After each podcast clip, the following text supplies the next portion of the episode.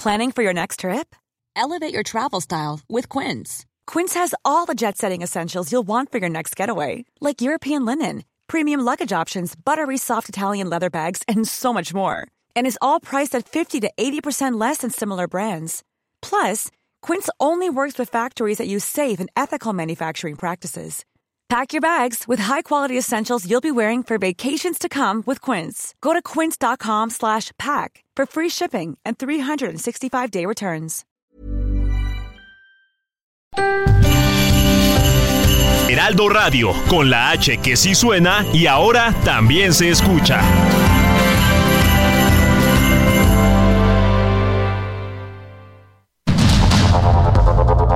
Heraldo Media Group presenta Sergio Sarmiento y Lupita Juárez. Información veraz y oportuna con un toque personal y humano. Por el Heraldo Radio, donde la H suena y ahora también se escucha.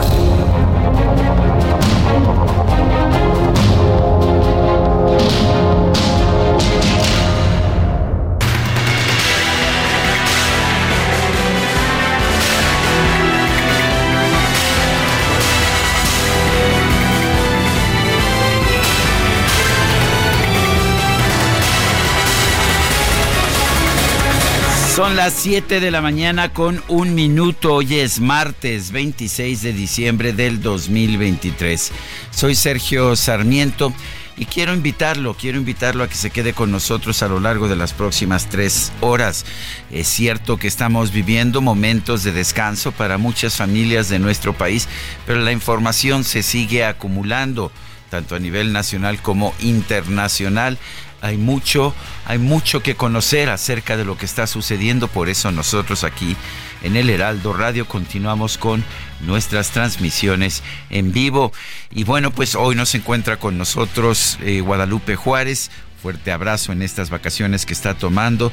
Eh, yo me encuentro aquí en vivo y aquí estaré acompañándolo en vivo toda la semana con una parte de nuestro equipo, otra parte está descansando, pero pues ya sabe usted, nosotros nos multiplicamos y hacemos que tengamos, tengamos toda la información lista para ustedes y como pues ya, ya está llegando el momento de ponernos a trabajar, vamos pues a un resumen de la información más importante.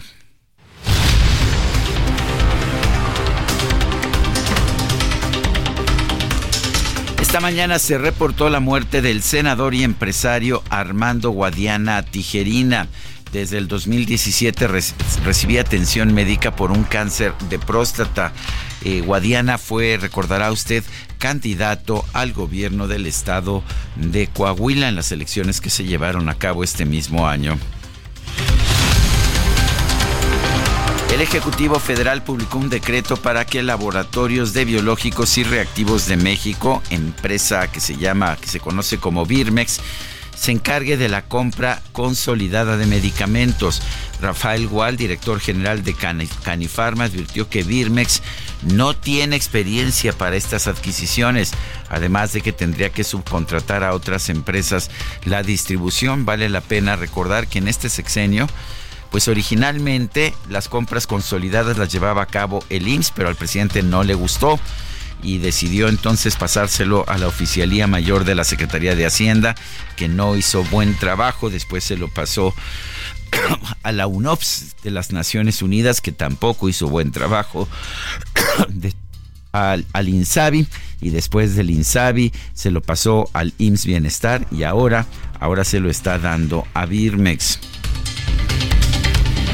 La empresa Asofarma México informó que este sábado llegó al Aeropuerto Internacional Felipe Ángeles, el AIFA, el primer lote de la vacuna actualizada de Moderna contra el COVID-19 para su comercialización en nuestro país.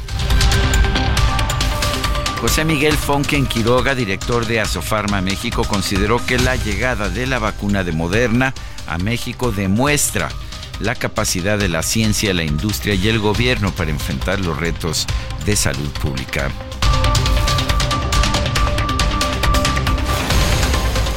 El presidente López Obrador difundió un video en redes sociales para enviar un mensaje con motivo de la Nochebuena y la Navidad.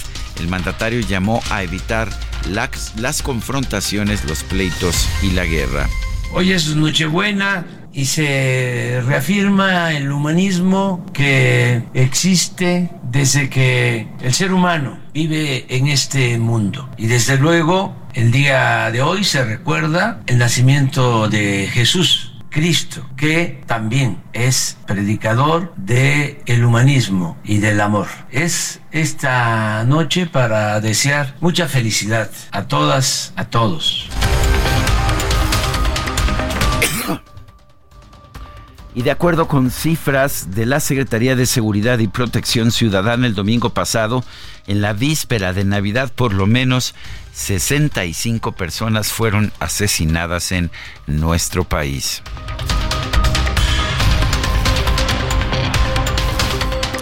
La Secretaría de Seguridad Ciudadana de la Ciudad de México informó que durante la jornada del 24 de diciembre, 52 personas fueron remitidas al Torito por superar el límite permitido de consumo de alcohol al conducir.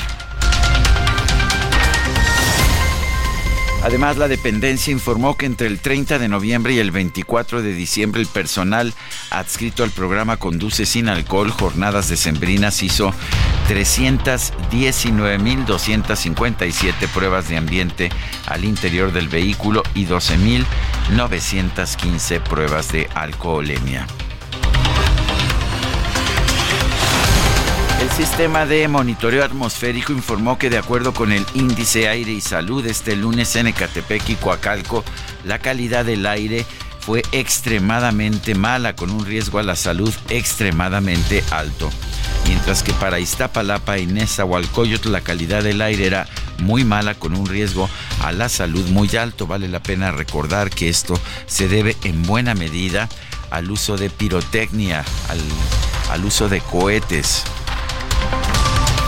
El gobierno de la Ciudad de México anunció el despliegue de un operativo de vigilancia para proteger a los asistentes del concierto de fin de año que se va a llevar a cabo en el Ángel de la Independencia. Y en Tabasco, la noche de este viernes se registraron diversos hechos violentos en los municipios de Villahermosa, Paraíso, Teapa, Macuspana, Huimanguillo y Comalcalco. Hubo tres intentos de motín en prisiones, hubo narcobloqueos y policías desarmados por criminales. El saldo preliminar fue de por lo menos dos personas muertas y tres heridos.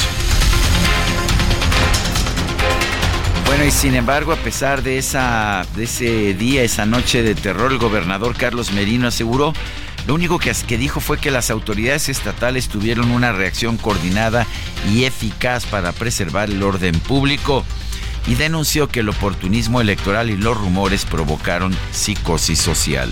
No se dejen engañar ni manipular por la desinformación, las noticias falsas y el oportunismo electoral, que lo único que han provocado son rumores, pánico y psicosis social. Eviten difundir o compartir información carente de sustento y veracidad. Pueden informarse por los medios oficiales y verificados.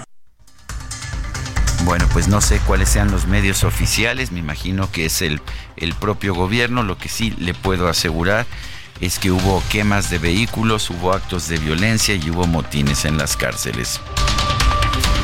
Y posteriormente el gobernador Carlos Merino reapareció pero pues no haciendo labores de seguridad, sino pues se tomó la foto junto al presidente López Obrador en la estación Chontalpa del tren interoceánico.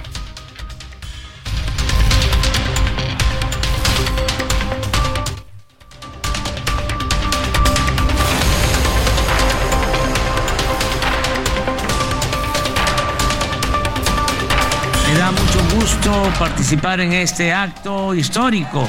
Desde hace cinco siglos, cuando menos se empezó a explorar la posibilidad de hacer un paso que uniera a los dos grandes océanos del mundo, el Océano Pacífico con el Atlántico. Estamos inaugurando una etapa nueva y queremos tener éxito hay condiciones inmejorables para lograrlo. Avanzamos por el apoyo de las comunidades de Oaxaca, de Veracruz, Las autoridades de la Ciudad de México atendieron una explosión por acumulación de gas LP en un domicilio de la colonia del Valle. El jefe de gobierno, Martí Batres, confirmó la muerte de una persona. En efecto, como les comentamos hace un ratito, se localizó a la séptima persona estaba debajo de, los escombros. Al parecer con la explosión fue aventada eh, hacia el pasillo junto con un conjunto de, materiales. Eh, desafortunadamente fue localizada sin signos vitales. Eh, su cuerpo ya fue rescatado. Ya hablamos con los familiares. La Fiscalía General de la Ciudad de México abrió una investigación por la muerte de un migrante haitiano en una obra hidráulica en la alcaldía de Tláhuac. La Secretaría de Obras y Servicios de la Ciudad de México informó que después de ser desmontado y reconstruido por completo, ya quedó listo el Claro 22 en la línea 12 del metro. Portavoz de la Fiscalía General de la Ciudad de México, Ulises Lara, señaló que los funcionarios implicados en los presuntos actos de espionaje de la dependencia contra políticos y activistas aseguraron no reconocer sus firmas ni haber enviado las solicitudes de información correspondientes. Esta fiscalía solicitó a la empresa telefónica que informara sobre las solicitudes que recibió sobre el tema en comento, a lo que la corporación señaló que respondió de acuerdo al procedimiento para este tipo de casos, sin embargo, refirió que no cuenta con documentos originales. Así, es que quiero puntualizarlo nuevamente. Todo acto de investigación relacionado con telecomunicaciones solicitado por la Fiscalía General de Justicia es ejecutado con estricto apego a la ley. Quienes aseguran lo contrario mienten. La Fiscalía investiga delitos, no da seguimiento a las actividades de actores políticos. Al margen de la ley, nada. Por encima de la ley, nadie. Juez federal giró una orden de aprehensión contra Jorge Yáñez Polo, contador de las empresas del ex director de Pemex Emilio Lozoya, por una presunta defraudación fiscal de 28 millones 150 mil 800 pesos. El exgobernador de Veracruz, Javier Duarte, denunció que el juez Francisco Reyes Contreras del décimo primer distrito judicial de Jalapa violó una suspensión definitiva que impedía ampliar la prisión preventiva justificada dictada en su contra. Esto en el proceso que enfrenta por desaparición forzada. Y a cuatro meses de salir de prisión, el exgobernador de Tamaulipas, Eugenio Hernández, publicó una carta en la que afirma haber perdonado a quienes le causaron daño. Posteriormente, la dirigencia estatal del Partido Verde en Tamaulipas dio a conocer que invitó al exgobernador Eugenio Hernández a sumarse a sus filas como aspirante al senador al Senado de la República. Y las dirigencias estatales del PAN y el PRI en Tamaulipas registraron su coalición para hacer para las elecciones locales de 2024 para diputaciones y presidencias municipales. El Instituto Electoral de la Ciudad de México determinó que hay pruebas suficientes para considerar que el exsecretario de Seguridad y Protección Ciudadana Omar García Harfush y la exalcaldesa de Iztapalapa, Clara Brugada, cometieron actos anticipados de campaña, por lo que pues, van a comenzar un procedimiento especial sancionador. En un mitin en Rosarito, Baja California, la precandidata presidencial de Morena, Claudia Sheinbaum, pidió a sus seguidores que no se confíen a pesar de la ventaja que tienen las encuestas. Es que no nos confiemos, porque en Baja California y en todo el país tenemos un plan. ¿Cómo se llama ese plan? Si oyen las mañaneras. ¿eh? Plan C. Aquí en Baja California se República. Quiero un compromiso de ustedes, de ayudar, porque vamos a ganar las senadurías, vamos a ganar las diputaciones federales, vamos a ganar las diputaciones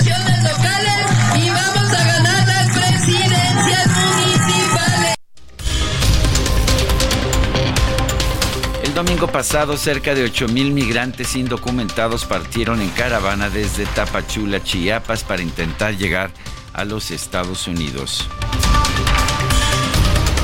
Y durante su mensaje navideño, el Papa Francisco pidió a los políticos del continente americano que resuelvan el problema de la migración, que combatan la pobreza y que reduzcan la desigualdad. Además, el pontífice pidió la liberación de los rehenes retenidos por Hamas en la franja de Gaza.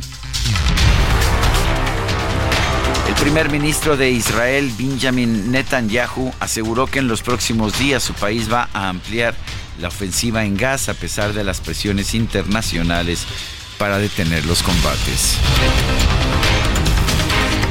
El líder opositor Alexei Navalny, encarcelado en Rusia por acusaciones de extremismo, fue trasladado a una colonia penitenciaria en la región de Harp, en el Ártico. Bueno, y en información deportiva, los Raiders de Las Vegas derrotaron 20 a 14 a los jefes de Kansas City, amargando el festejo de Navidad de los campeones de la NFL.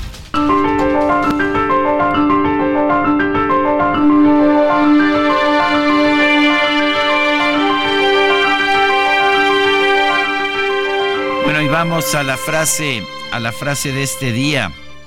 Aquel que se dedica al simple estudio de la religión sin involucrarse en tareas de amor y misericordia es como aquel que no tiene Dios. Esta es una frase del Talmud, uno de los libros sagrados del judaísmo.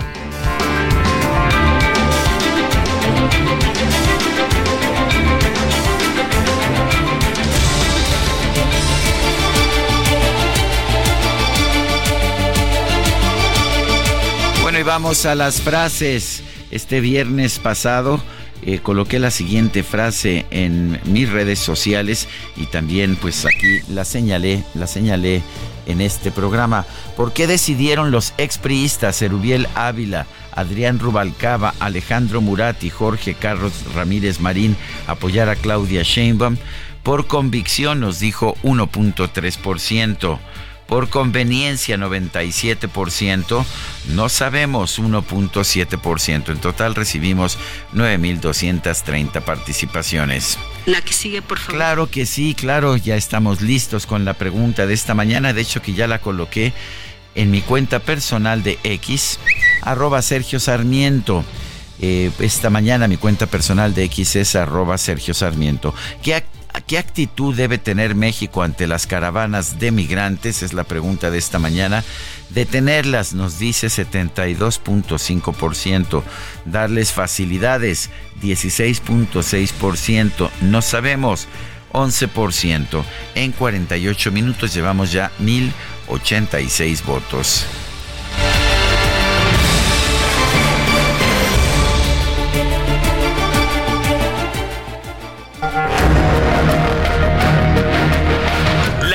De El Heraldo de México.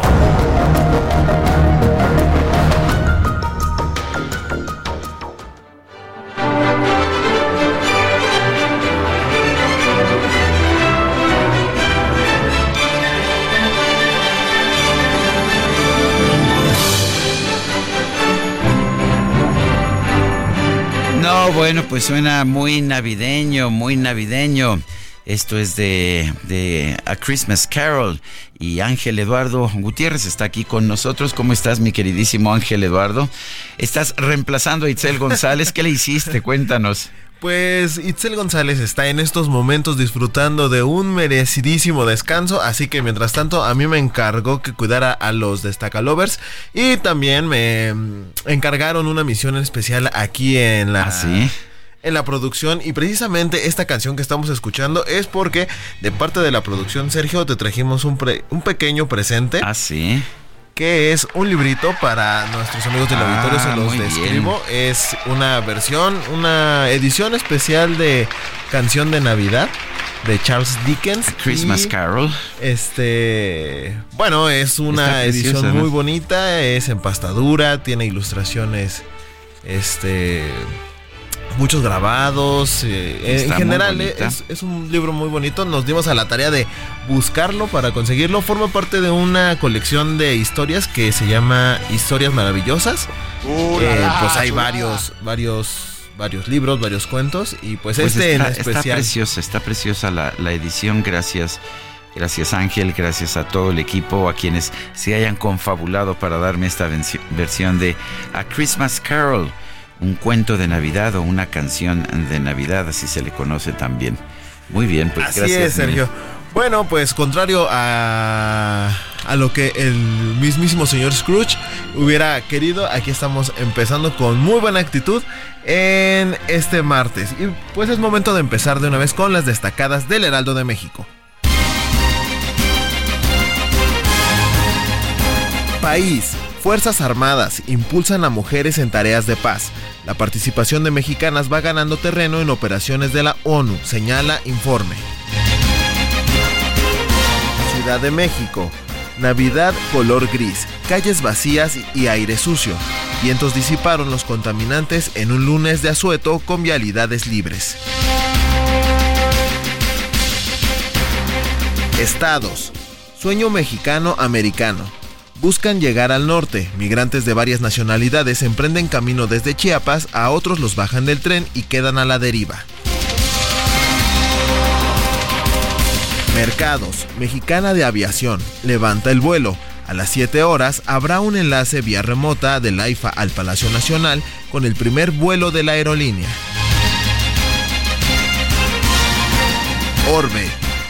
Combates lejos de terminar. El premier israelí visitó ayer Gaza en medio de conversaciones por un nuevo cese al fuego y la propuesta egipcia para poner fin a la guerra.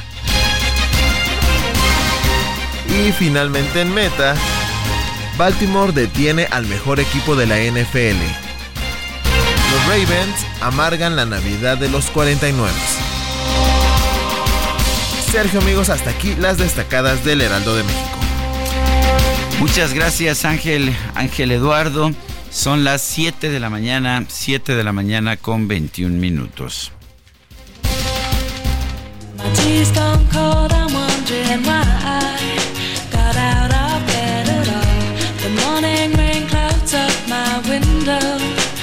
I can't see it all.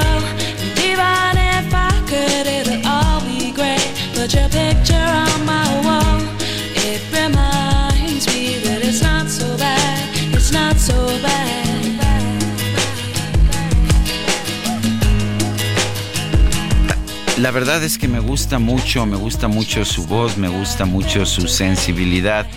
Su nombre real es Florian Cloud de Boonvial O'Malley Armstrong, pero todo el mundo la conoce como Daido. Yo imagino que si se hubiera dejado su nombre original nadie se acordaría de ella, pero Daido ha tenido pues un impacto muy importante a lo largo de los años.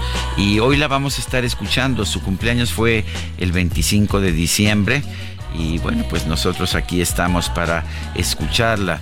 Eh, cumplió, de hecho, 52 años, efectivamente, nació el 25 de diciembre de 1971. Es Daido, nació allá en Kensington, en Londres, Inglaterra. Y bueno, pues nosotros, como somos fans, la vamos a estar escuchando el día de hoy.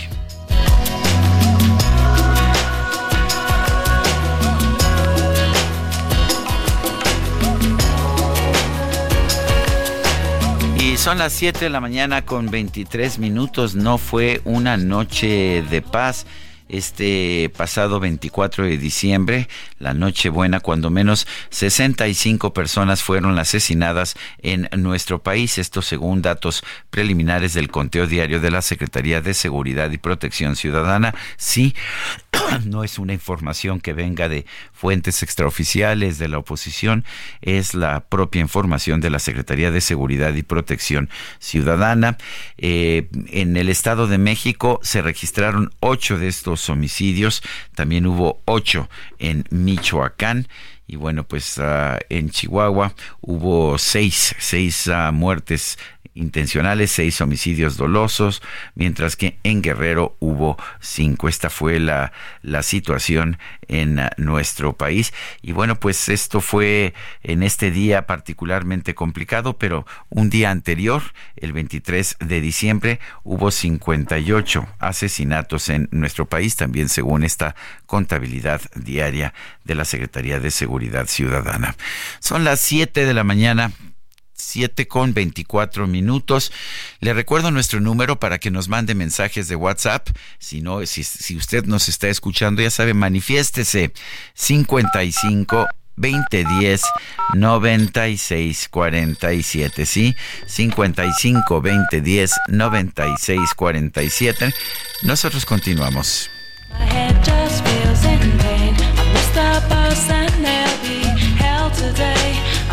Para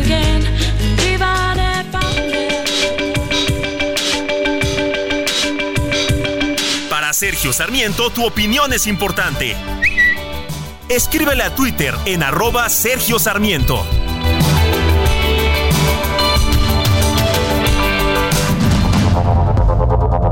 Continuamos con Sergio Sarmiento y Lupita Juárez.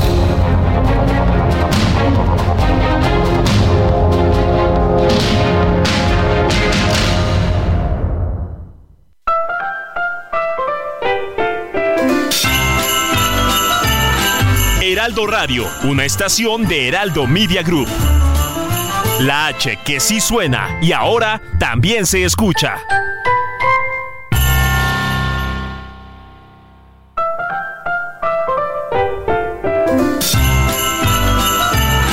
Heraldo Radio, una estación de Heraldo Media Group. La H que sí suena y ahora también se escucha.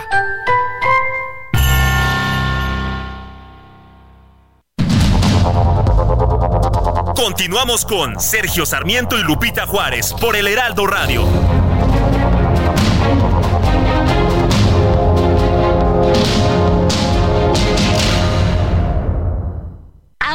Sí, date un Fiat Pulse. Disfruta de su tecnología inigualable y seguridad inteligente. Desde 347,400 pesos, más tasa desde 9.75%. Además, comisión y seguro gratis. Celebra estas fiestas estrenando un Fiat Pulse. CAT 31.9% sin IVA. Vigencia el 29 de diciembre. Consulta fiat.com.mx.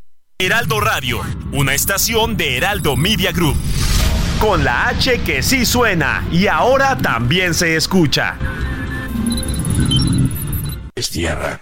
No tienes frenos de tres discos, así que pisa duro. Te lo pongo fácil. Compensa con el acelerador.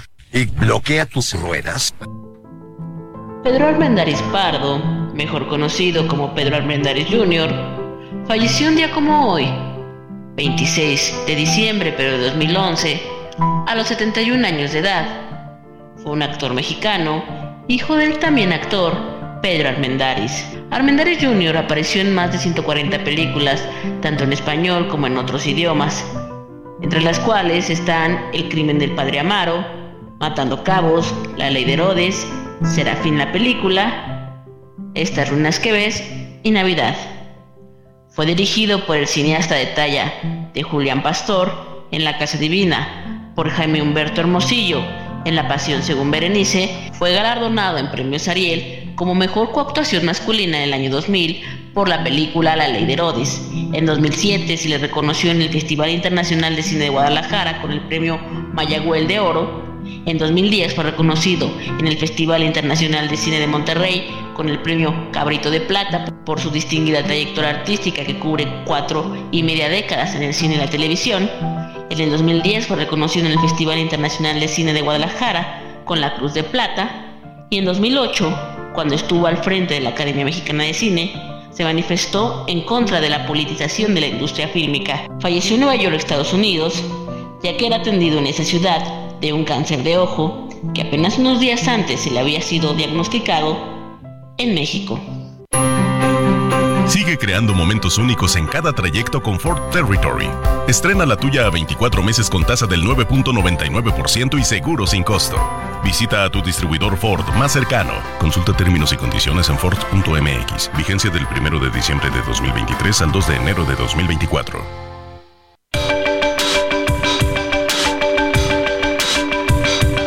Para Sergio Sarmiento, tu opinión es importante. Escríbele a Twitter en arroba Sergio Sarmiento.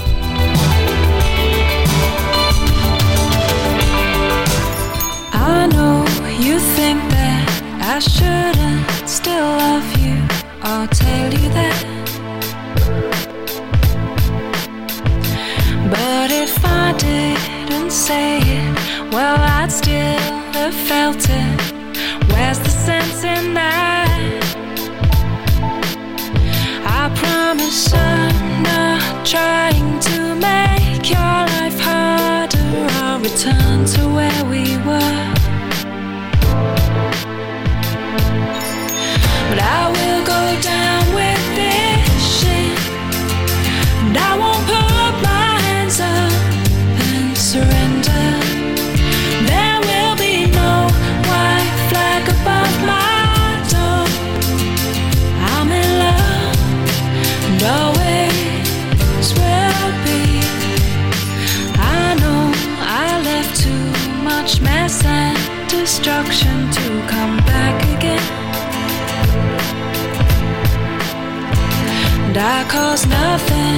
Estamos escuchando una de las canciones más famosas de Daido, esto que se llama White Flag. White Flag es una canción eh, del año 2003. eh, se, se emitió tanto en los Estados Unidos como en el Reino Unido eh, como un sencillo todavía con, cuando las canciones eran físicas. Bueno, pues tuvo de hecho un éxito internacional muy importante. White Flag es una composición tanto de Dido como de Rick Knowles y Rollo Armstrong.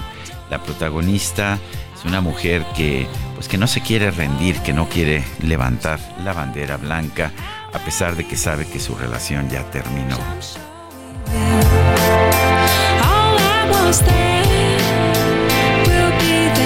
All. Pues estamos escuchando a Daido. Eh, eh, su cumpleaños fue este pasado 25 de diciembre. Tenemos mensajes de nuestro público.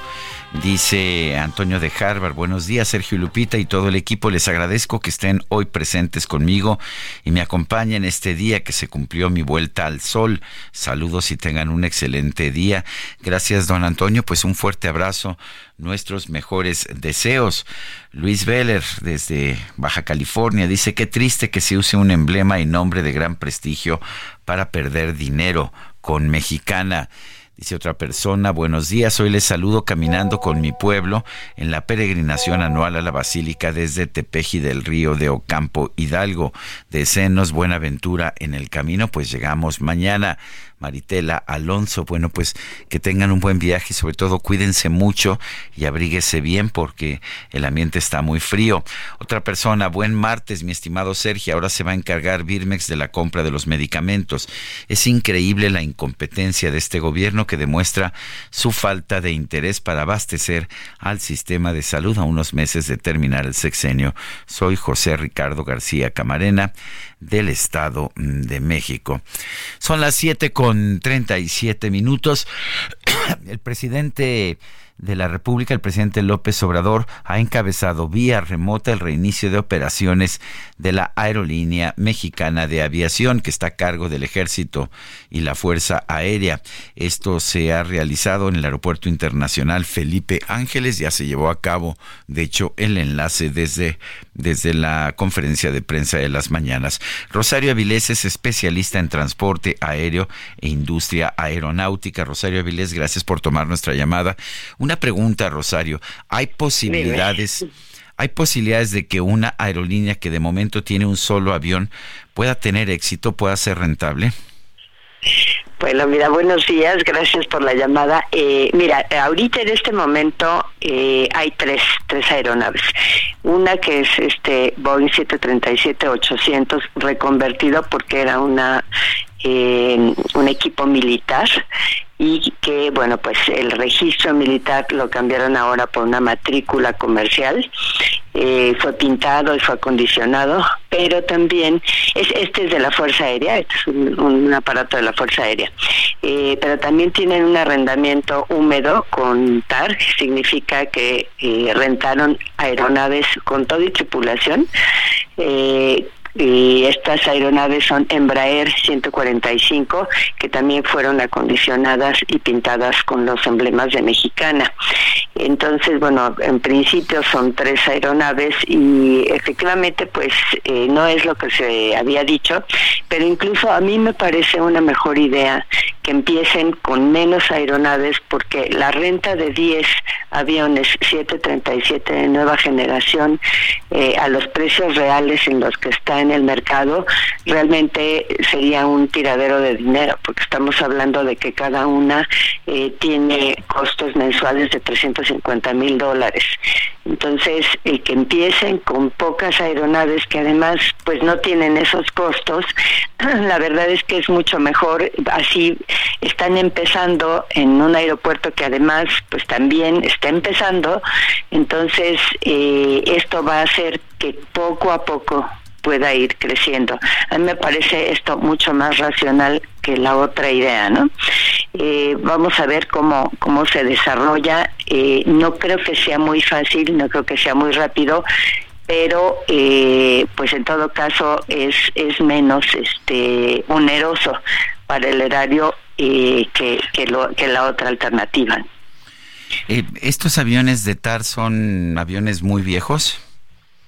Pues eh, aproximadamente 24 años no están no están mal, o sea, los las aeronaves, como sabes, si están bien mantenidas, eh, pues no, no representan ningún riesgo, sin embargo, pues sí son de generación pasada y eh, esto lo que hace es que gasten más combustible y hagan un poquito más de ruido, eh, pero bueno, para inicio de, de esta eh, nueva aerolínea me parece que, racionalizaron, ¿no? Este, como te decía, la otra alternativa era sumamente onerosa.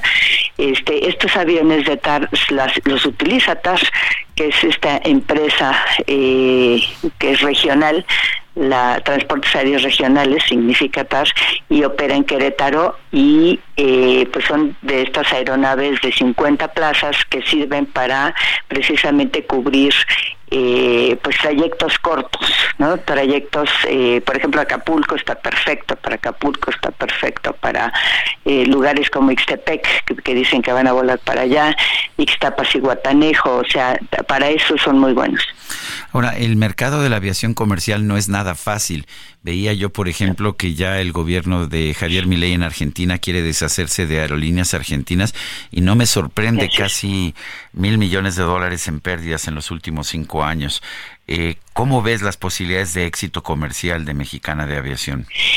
Esa es la gran pregunta. La verdad es que eh, sí se ve a las claras que va a tener un enorme subsidio, eh, porque bueno, pues como estamos comentando, está empezando. Eh, por otro lado, eh, pues está iniciando además en este aeropuerto que también está apenas creando un mercado y desde el principio que dijeron que iba a tener eh, costos un 18% menores, es decir, precios de los de los boletos, pues ahí estaba claro que hay un subsidio, además de lo que cueste eh, pues llegar a un punto de equilibrio mínimo, ¿no? Eh, es eh, pues muy claro que, que esta aerolínea eh, que está man siendo manejada por el ejército, por esta empresa eh, Grupo Aeroportuario Ferroviario de Servicios Auxiliares y Conexos, ¿no? Este, efectivamente, pues, este, la misma, este mismo grupo, eh, pues ya de por sí ya tiene un subsidio, porque también el Tren Maya no es que tenga éxito comercial, entonces sí sería muy bueno que tengamos claridad respecto a cuánto va a ser eh, el presupuesto que se le va a asignar cada año, puesto que eh, efectivamente esto pues va a ser no solamente un subsidio, sino que además va a poner en aprietos a las aerolíneas comerciales privadas, porque eh, hay muchas rutas en donde va a competir y de por sí eh, pues las aerolíneas comerciales como sabes no son eh, pues muy superavitarias son eh, la, la, aviación tiene ese problema no tiene no tiene altas rentabilidades. Una rentabilidad digamos aceptable y promedio es como entre el dos y medio tres por ciento anual que está por debajo de la inflación y desde luego de las tasas financieras y esto eh, pues siempre sucede. La, eso el negocio de la aviación lo que tiene es que tiene mucho cash mucho flujo de efectivo y eso ayuda no pero eh, la verdad es que teniendo estos eh, precios por debajo de lo que comercialmente digamos es rentable lo que va a hacer es que va a presionar muchísimo a nuestras aerolíneas privadas y esto sí puede desestabilizar mucho el mercado. Lo, lo, curioso del caso es que durante la pandemia el presidente de la República, Andrés Manuel López Obrador, dijo que no iba a rescatar empresas. Se negó, por ejemplo, a rescatar Aeroméxico. En Estados Unidos, en Canadá, en los países de Europa, los gobiernos rescataron a sus empresas eh, principales aerolíneas de bandera. Eh, ¿qué, ¿Cuál es el mensaje? Por una parte, no rescata empresas privadas, por otra parte subsidia empresas públicas que, pierden dinero. ¿Cuál es el mensaje a la, a la industria de aviación civil? Pues el mensaje clarísimo es que el Estado regresa a hacerse cargo de actividades, eh, pues que en este caso eh, yo creo que sí es estratégica la aviación, siempre lo he pensado, eh, pero eh, digamos que tenía un estatus privado como casi en casi todo el mundo y eh, pues de alguna manera es como decir eh, regresa el Estado a hacerse cargo de este tipo de de actividades. Ahí están pues eh, también la estatización si lo queremos ver así eh, en manos del, ejército y de la marina de la de los aeropuertos. Son aeropuertos también deficitarios todos ellos sí se tenía un subsidio a través de aeropuertos y servicios auxiliares y ahora va a ser un subsidio a través de la Sedena y a través de la CEMAR. Eh, está también, bueno, este, este nuevo aeropuerto de Tulum está eh, pues ahora mexicana, entonces es eh, pues un regreso de el gobierno como un agente preponderante en esta actividad ese es el mensaje, ¿no? Ya, ya regresa el Estado eh, y es, pues, no, no confiar en que la empresa privada puede sacar adelante eh, actividades estratégicas y prioritarias como esta. ¿no? Pero de hecho lo que están haciendo es que van a golpear a las empresas privadas. Esto de por, de por sí, Aeroméxico sigue estando en suspensión de pagos, ¿no? Pues mira, hay todo un, eh, eh, digamos, acuerdo en el capítulo 11 de la ley de quiebras, este, que le da, que le dio a Aeroméxico este espacio de recuperación, eh, que justamente el próximo año, este, ya va a, ir solventando todas estas, pues, deudas que se tenían, pero también hay que ver el caso de, de Volaris, que es el que tiene cifras públicas y este y que también pues eh, cada trimestre vemos cómo también pierde dinero.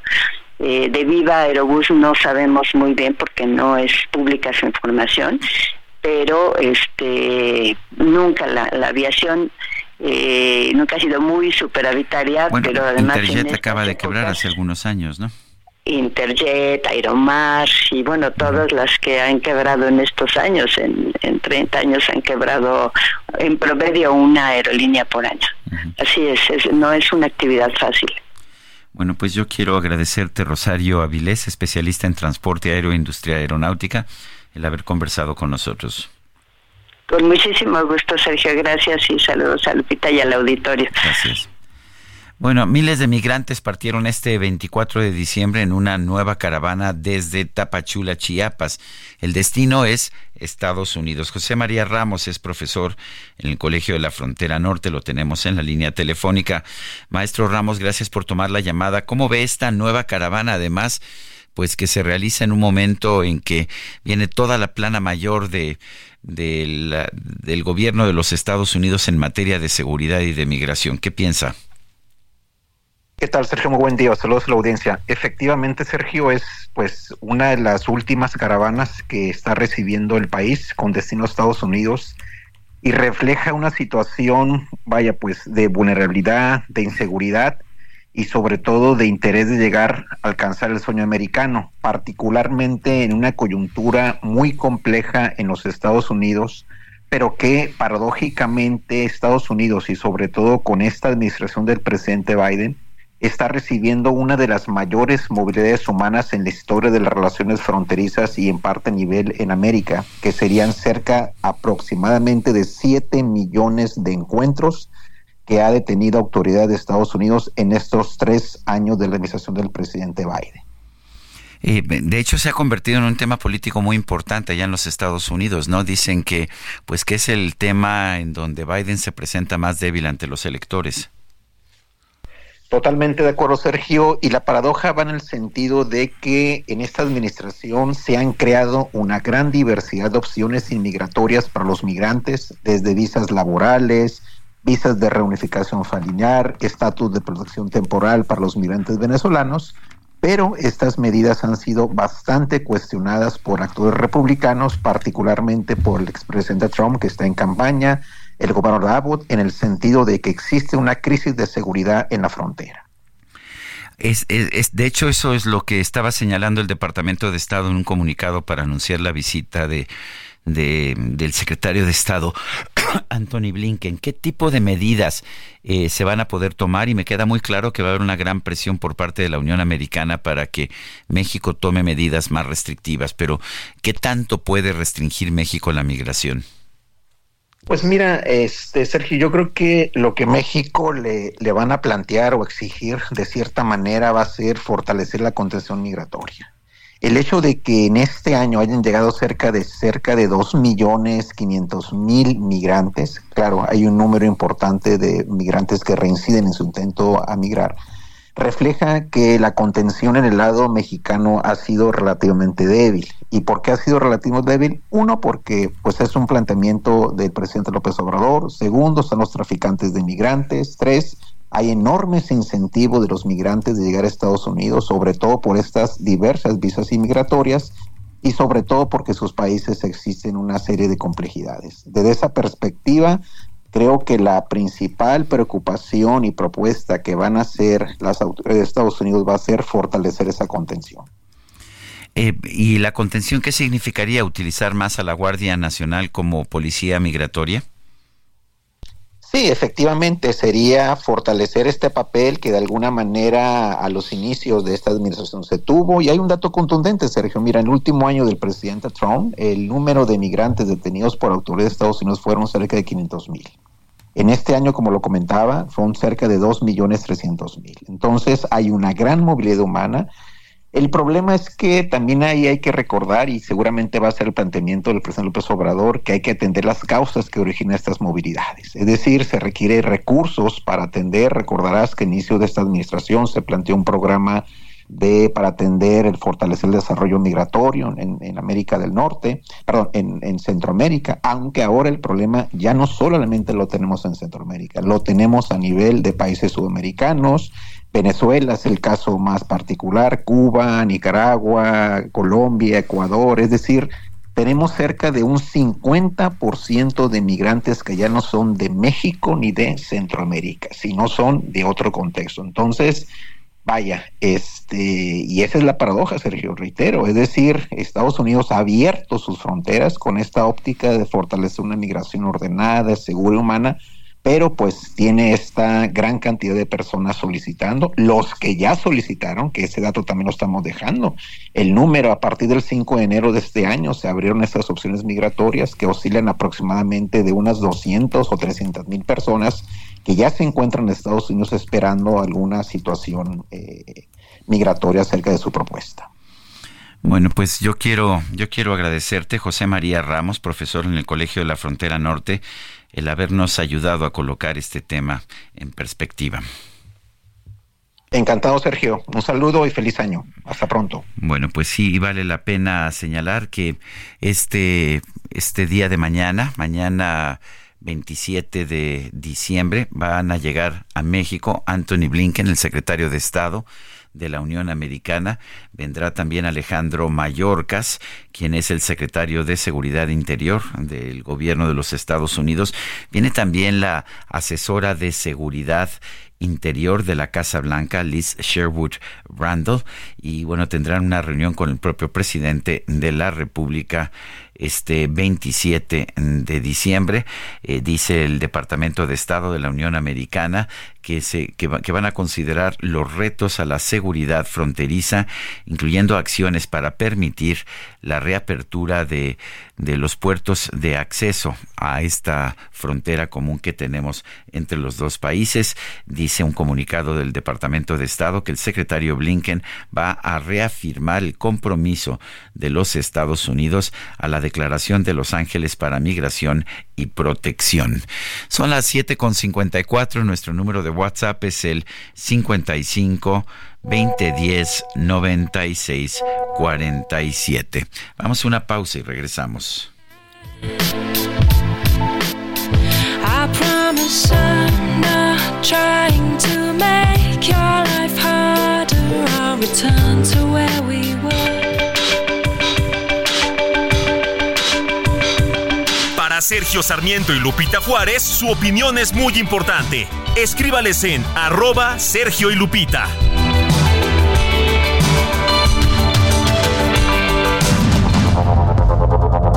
Continuamos con Sergio Sarmiento y Lupita Juárez.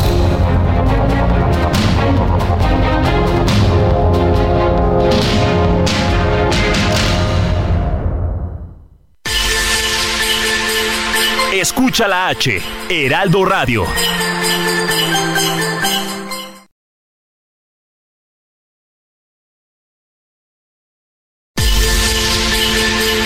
Escucha la H, Heraldo Radio.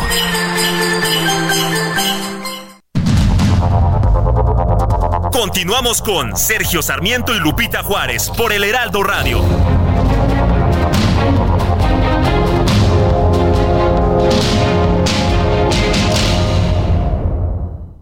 Muchas gracias, muy buenos días. Rápidamente pedirle a nuestros amigos que hagan silencio para descubrir a qué suena la tarjeta de crédito Mercado Pago. A ver, no pagan ni un pesito de anualidad y pueden disfrutar de meses sin intereses en Mercado Libre todo el año. Así es, por eso cada vez más mexicanos eligen la cuenta de Mercado Pago para obtener su tarjeta de crédito, lo cual les suena muy, muy bien.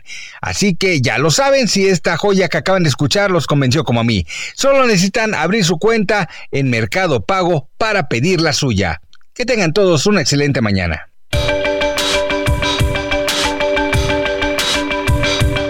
Para Sergio Sarmiento, tu opinión es importante.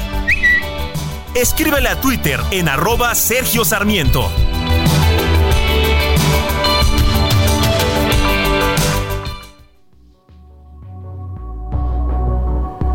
I didn't hear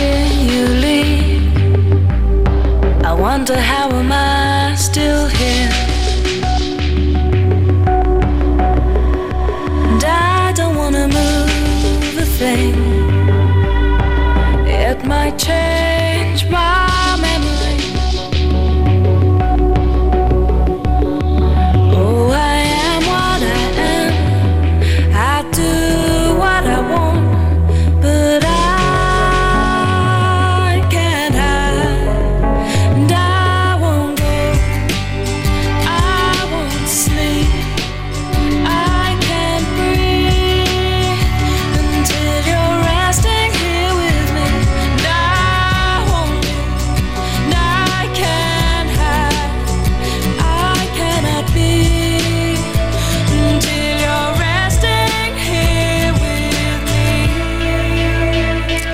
Escuchando música de Daido. Esto se llama Here With Me, aquí conmigo.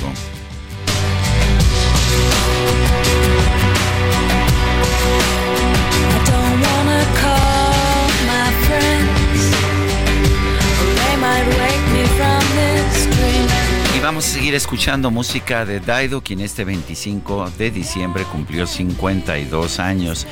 Y quiero agradecer el apoyo de nuestro operador Luis Ahumada. Está aquí reemplazando al DJ Quique. Eh, y bueno, pues aquí lo vamos a tener este, en los próximos días. Fuerte abrazo, don Luis. Gracias por estarnos apoyando. Y tenemos mensajes. Bien. Ah, Muy bien, muy bien. Tenemos mensajes de nuestro público. Dice Amy Shehoa. Excelente martes posnavideño. Con respecto a la pregunta del día, yo tengo una también. ¿No se resolverían los problemas de los países si la migración no fuera una opción? Abrazos calurosos y saludos cariñosos a mis queridos Sergio y Lupita y su excelente equipo. Yo tengo la opinión contraria. Yo pienso que la migración siempre, siempre apoya el desarrollo de los pueblos, generan nuevas ideas. Eh, los pueblos que más uh, migración han tenido históricamente, como Estados Unidos y Canadá, tuvieron también despegues económicos muy importantes. Y la, lo que nos dice, lo que nos dicen muchos de los analistas del caso es que la migración aporta mucho más de lo que cuesta y es uno de los factores que, que dan apertura, de hecho, que dan, que permiten que, que un país se abra a ideas nuevas. Por lo menos esa es la opinión que yo tengo, pero muchos especialistas la tienen también. Lo que pasa también es que a veces cuando la migración es excesiva, eh, entonces eh, los pueblos se, se, se, oponen a la migración porque siempre desconfían de los extraños, de los que son diferentes. Dice Andrew Bananas, maestro Sarmiento, buenos días, qué bueno que ya mejoró su salud y ya no la hace de tos. Bueno, todavía sigo tosiendo un poco, pero ya no tanto como antes. Felicidades por el esfuerzo y gracias por las noticias del día a día. Saludos a los que hacen posible esta transmisión del programa. Y Rosalinda López nos dice bendiciones y paz para el señor Sarmiento. Muchas gracias. Rosalinda. Son las 8 de la mañana con 5 minutos y vámonos a, vámonos a Zacatecas. Cientos de migrantes venezolanos están varados en esa entidad. Omar Hernández nos tiene el reporte. Adelante, Omar. Gracias, Sergio. Efectivamente, desde el jueves pasado quedaron varados luego de que agentes del Instituto Nacional de Migración los bajaron del lomo de acero de la bestia del tren por motivos de seguridad, pero los bajaron en medio de la nada en el municipio de Guadalupe. Tuvieron que caminar bastante para llegar a la ciudad de Zacatecas, donde ante el abandono gubernamental fueron atendidos prácticamente por un ejército de voluntarios.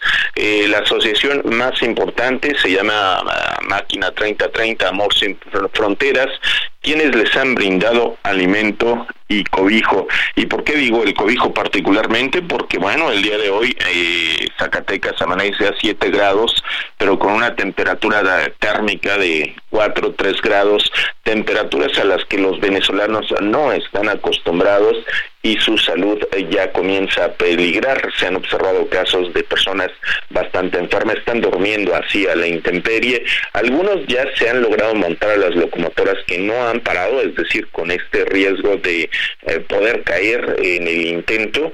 Otros han continuado literal a pie a los poblados siguientes y otros pues se han ido en aventones con los riesgos que esto uh, incluye para uh, llegar a la siguiente estación en el estado de Coahuila y seguir, tratar de seguir avanzando, pero aún hay decenas de estos migrantes venezolanos varados en estas tierras que ya te digo, particularmente la ven bastante difícil durante la madrugada, donde la sensación térmica llega prácticamente al punto de congelación. Ellos vienen muy sencillos de uh, vestir, lo cual pues aumenta los riesgos de complicaciones en la salud. Tal parece que todavía continuará esta medida de Ferromex de no parar en Zacatecas las locomotoras para que los migrantes puedan subirse y continuar su viaje. Y es la única opción, porque a través de autobuses no les tienen permitido, dicen que sí les venden los boletos, pero prácticamente en cuanto se suben, los agentes de migración los bajan. Así la situación de los migrantes venezolanos en el estado de Zacatecas, Sergio. Omar Hernández, muchas gracias. Fuerte abrazo. Estamos al pendiente. Buen día. Vamos a las calles de la Ciudad de México. Gaspar Betancourt, adelante, ¿qué nos tienes? Sergio Auditorio, buen día. Información que se genera sobre el anillo periférico en su tramo canal de Garay. Hay contratiempos en el avance del eje 6 sur y hacia la avenida Tláhuac. Esto es debido a un percance en el que se ve involucrado un motociclista que perdió la vida. Están en estos uh, momentos elementos de la Secretaría de Seguridad Ciudadana resguardando la zona, hay reducción de carriles y ya también se encuentran algunos elementos del Ministerio Público en este sitio. Este es el factor que está generando el contratiempo en el avance sobre el anillo periférico. Se espera que en algunos minutos finalicen estas labores, puedan retirar el cuerpo de esta persona del vehículo y se restablezca el desplazamiento. No es necesario utilizar una alternativa por el momento, son, solo tener un poco de precaución y paciencia en este punto, superando la zona del percance. Cruce con Ermita Iztapalapa, ya encontramos buenas condiciones para avanzar hacia la avenida Tláhuac. Sergio, el reporte que al momento les tengo. Gaspar Betancourt, muchas gracias. Excelente día. Y vámonos al clima. El pronóstico del tiempo con Sergio Sarmiento y Lupita Juárez.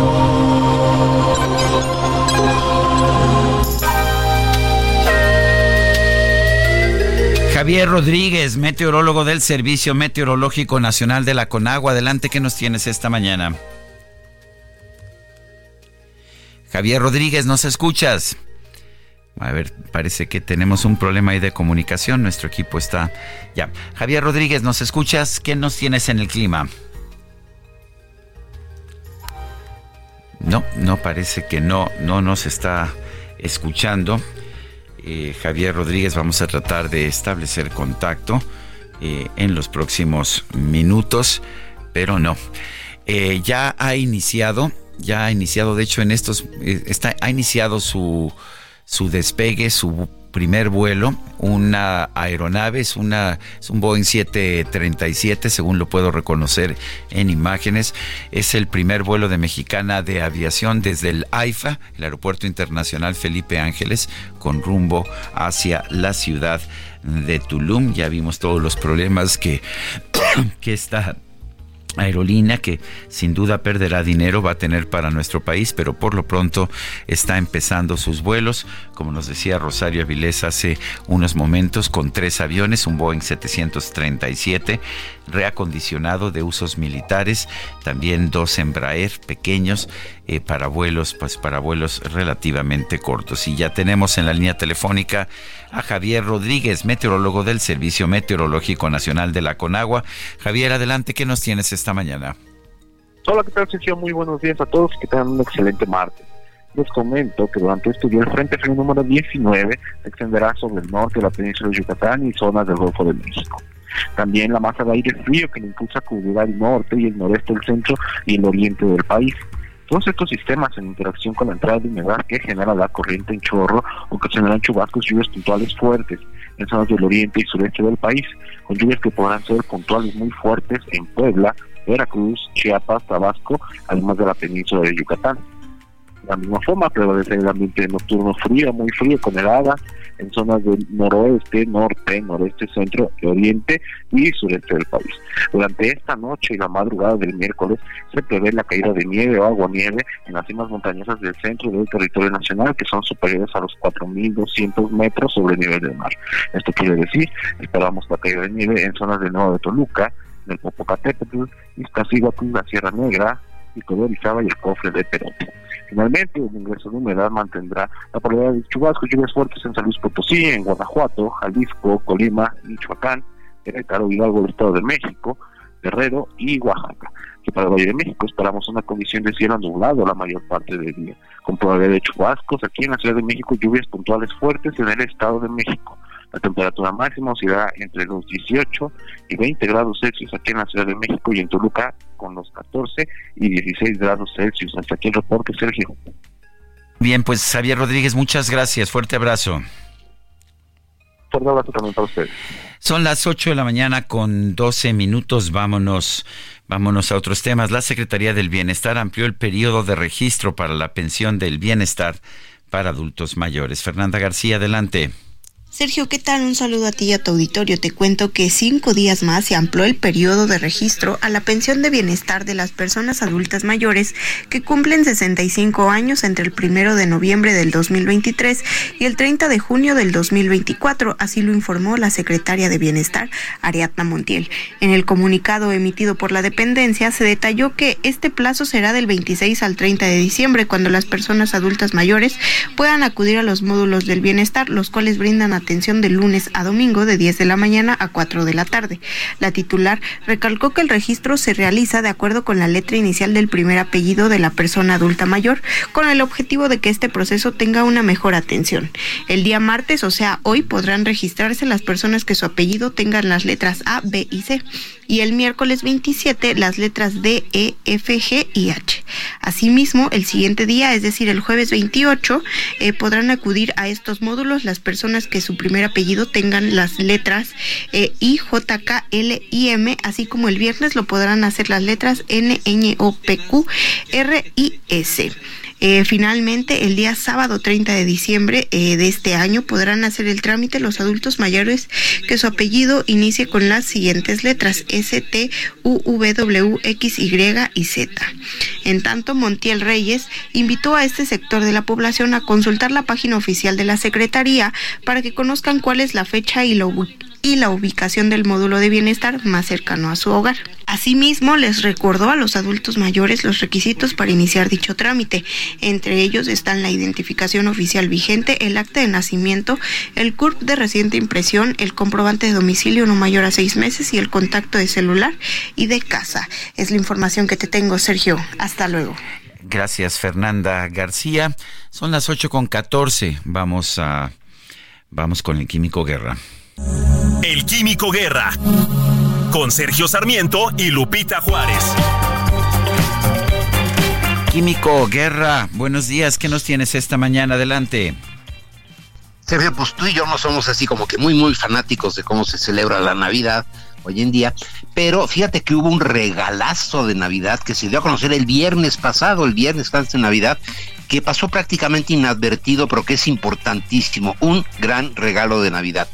Estados Unidos va a distribuir miles de millones de dólares en créditos para producir hidrógeno, pero no es una buena idea, no es una quimera, no, y además no está mal fundamentado, sino que la propuesta forma parte, ya es que he comentado contigo, Sergio, esto de la ley de reducción de la inflación, la IRA en los Estados Unidos, Inflation Reduction Act, eh, que promulgó Biden, y que en realidad es una ley englobadora para todo lo que es el estímulo económico para los Estados Unidos, mucho de lo que va a ser la transición energética para ese país, reconociendo que hay un enorme negocio en esto de la transición energética, ¿verdad? Y que además es una megatendencia hacia donde va el mundo. Bueno, pues parte de esta ley ya se había hablado de que tenía eh, algunos apartados que no se habían concretado sobre cómo se iba a ejercer este dinero, ¿no? Pues la administración Biden dio a conocer el viernes, Sergio, su muy esperada propuesta para distribuir miles de millones de dólares en créditos fiscales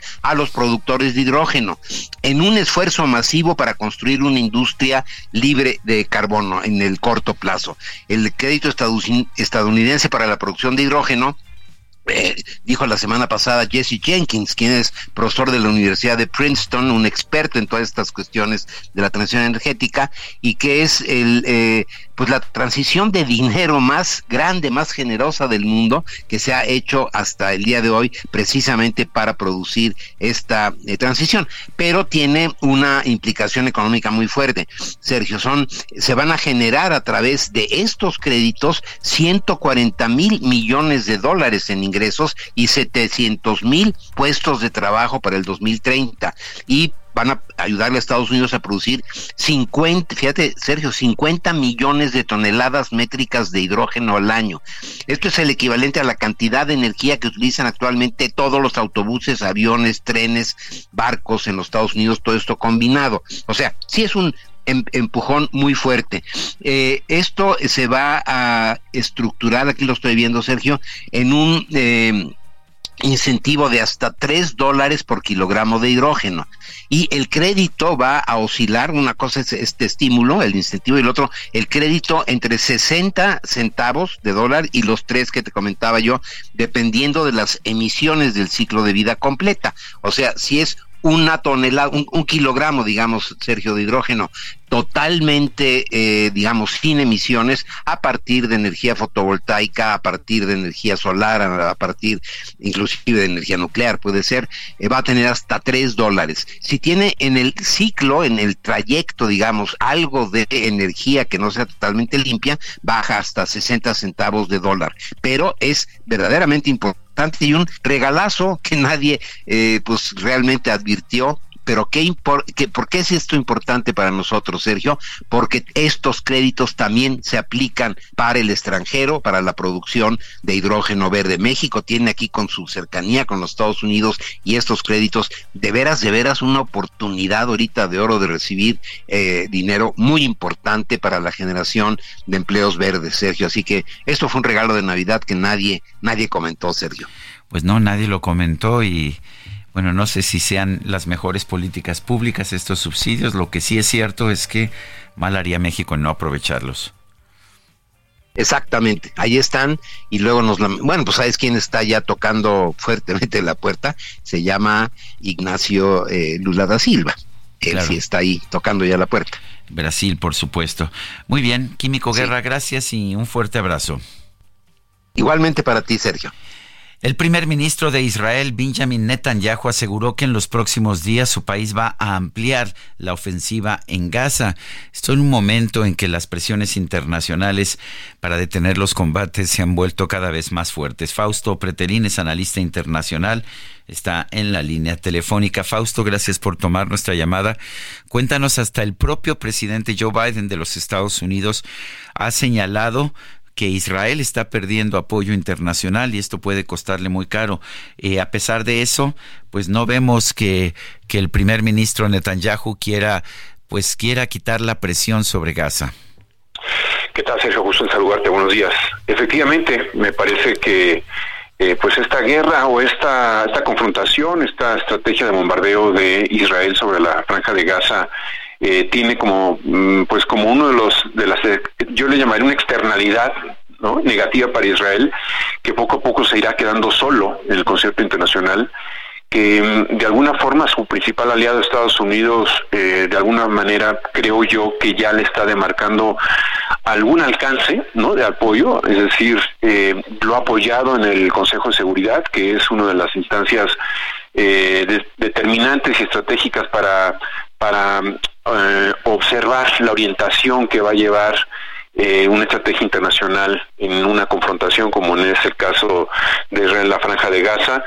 Eh, y sobre todo lo que también lo que debe preocupar es eh, lo que va a generar eh, digamos esta, esta este pensamiento antisemita este anti, este pensamiento anti Israel que, que surgirá o está surgiendo en principio, principalmente entre los grupos radicales en el mundo, en Europa, eh, porque de alguna forma, pues lo que estamos viendo, Sergio, sí es mm, al menos eh, posiblemente como crímenes de guerra, ¿no? Se podría tipificar, eh, lo vimos en la, la, la madrugada del domingo, del lunes por la mañana, precisamente después de, un ataque furioso en contra de un campo de, de refugiados, ¿no?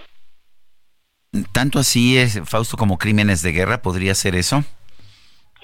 Bueno, hay, hay elementos, eh, al menos Naciones Unidas sí lo ha, eh, sí lo ha visualizado, ¿no? Esta- este tema principalmente, por ejemplo, de, eh, de obligar, ¿no? Que haya, pues, una, un, un desplazamiento forzoso hacia el sur de la región, eh, pues habla precisamente de que está tipificado como un crimen de guerra, al mismo, al mismo tiempo, pues bombardeos que no necesariamente destruyen o van en contra de los eh, de los terroristas de Hamas, que inclusive siendo terroristas de Hamas deberían de ser llevados a instancias internacionales de justicia para ser eh, sancionados, es decir, Israel tiene todo el derecho para ir en contra de Hamas, particularmente con los terroristas, porque sí es condenable lo ocurrido el 7 de octubre, como también es condenable pues eh, la muerte de más de 20 mil personas, Sergio. Yo creo que eso sí debería de preocupar. Condenable también al mismo tiempo eh, algunos países musulmanes que ni siquiera eh, tampoco se acercan a tratar de dialogar y con, con Hamas. Eh, Egipto ahora llama la atención que sí esté proponiendo alguna tregua, pero en realidad Egipto eh, ha- se ha distanciado y ha, y ha luchado en contra de los eh, de, de, de Hamas, ¿no? siendo eh, aliado de los de la hermandad musulmana eh, desde el tiempo en donde desde hace ya algunos años en donde le dan un golpe de estado a Mursi, Morsi eh, precisamente el actual presidente de Egipto, ¿no? Eh, entonces, así. Entonces, eh, pues sí, es una región sí, muy conflictiva, pero lo que estamos viendo ahora eh, llama mucho la atención, pues el silencio de Europa, eh, los errores de Ursula von der Leyen hace algunos meses dándole luz verde a todos los bombardeos en Israel. Eh, lo que pasa en Alemania también llama la atención, es decir, ellos históricamente tienen pues eh, un, un elemento que los hace en este momento apoyar a, a Israel, como es la, la Segunda Guerra Mundial, pero, pero yo creo que los que están sufriendo ahí sí están desolados y están siendo pues abandonados tanto de un bando como puede ser los propios eh, musulmanes como, como, como los bandos que defienden eh, el respeto a los derechos humanos como puede ser la Unión Europea. ¿no? Pues Fausto Pretelín, analista internacional, gracias por conversar con nosotros esta mañana. Hasta pronto, Sergio. Buenos días. Bueno, pues eh, inquietante la situación, nos dice Fausto Pretelín que las acciones de Israel eh, que se están llevando a cabo en Gaza, eh, que por supuesto tuvieron un inicio completamente justificado después de este ataque que ni siquiera tenía propósitos militares, sino simplemente matar y ejecutar civiles y violar a mujeres. Ese era el propósito del ataque del 7 de octubre. Eh, pero la respuesta que ha tenido Israel en contra de la población de Gaza, no necesariamente de de, el grupo terrorista Hamas está generando pues cada vez una reacción internacional más negativa y podría llegar a ser considerada como crimen de guerra. Nosotros vamos a una pausa cuando son las 8 con 24. Nuestro número para que nos mande mensajes de WhatsApp es el 55 2010 96 47. Regresamos.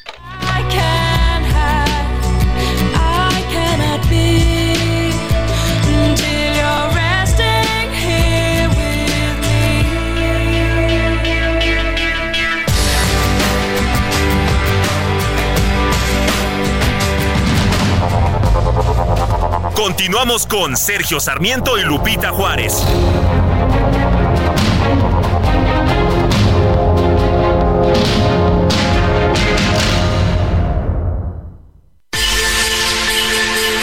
Escucha la H, Heraldo Radio.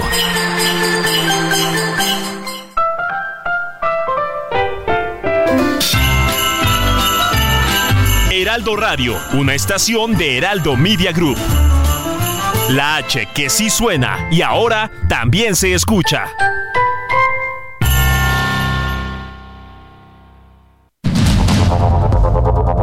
Continuamos con Sergio Sarmiento y Lupita Juárez por el Heraldo Radio.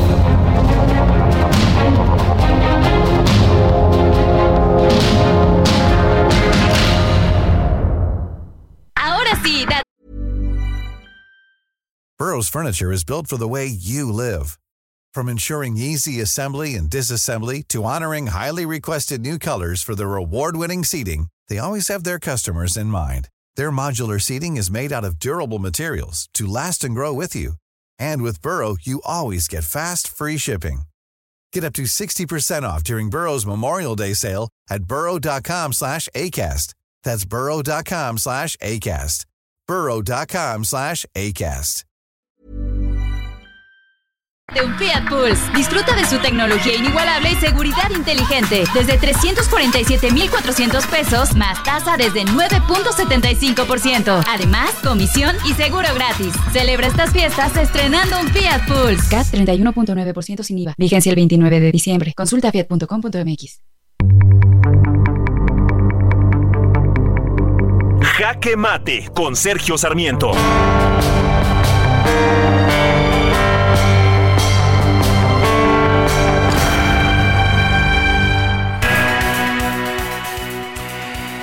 Esta mañana inició operaciones la nueva mexicana de aviación. Es una mexicana de aviación controlada por el ejército, una mexicana militar que empezó su vuelo, el cual ya se está llevando a cabo, su vuelo inicial desde el Aeropuerto Internacional Felipe Ángeles, un aeropuerto militar con rumbo al Aeropuerto Internacional de Tulum, también un aeropuerto militar. El presidente López Obrador estaba muy entusiasmado, aplaudió esta mañana cuando empezó este vuelo ina- inaugural. Dijo, vuelve a volar mexicana de aviación, esta es una línea aérea emblemática y durante el gobierno de Fox se privatizó, era una empresa pública se le entregó a una gente cercana a Fox de esos favores que se hacían con propósitos electorales cuando se alimentaban y se nutrían en el poder económico y el poder político. Bueno, pues ahora se está entregando esta nueva mexicana de aviación que no tiene nada que ver con lo que llegó a ser la aerolínea más grande de México, con más de un centenar de aviones. Se le está entregando a la Secretaría de la Defensa en un gesto que a mí me parece peligroso y que habla sobre la visión del presidente de un país militarizado completamente. El problema es que esta mexicana de aviación que está iniciando sus operaciones con tres aviones no tiene la forma de ser productiva, de ser económicamente viable en un mundo en que en el negocio de la aviación comercial es muy difícil y en el que muchas empresas internacionales y nacionales han quebrado. Pero para evitar que quiebre, lo que está haciendo el presidente de la República es generar un subsidio de manera que seamos los contribuyentes los que paguemos las pérdidas de Mexicana de Aviación, como ocurrió cuando tanto Mexicana de Aviación como Aeroméxico eran propiedad del gobierno mexicano. En otros países esto se está dejando atrás, en Estados Unidos no hay aerolíneas nacionales, en Europa se han venido privatizando las aerolíneas nacionales. Y en Argentina eh, se acaba de anunciar la próxima privatización de aerolíneas argentinas después de que ésta ha venido perdiendo cientos de millones de dólares cada año. El dinero que los contribuyentes pagamos al Estado no debe utilizarse para subsidiar aerolíneas debe utilizarse para mejorar la capacidad productiva del país, debe utilizarse para garantizar la seguridad o quizás para ayudar a los más pobres. Pero aparentemente nuestro presidente tiene otros datos. Yo soy Sergio Sarmiento y lo invito a reflexionar.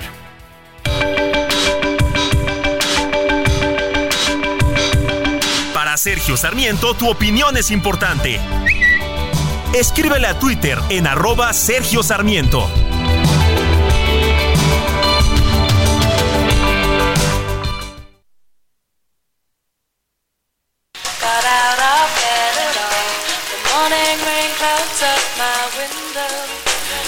I can't see it all. Even if I could, it'll all be great. Put your picture on my wall. It reminds me that it's not so bad.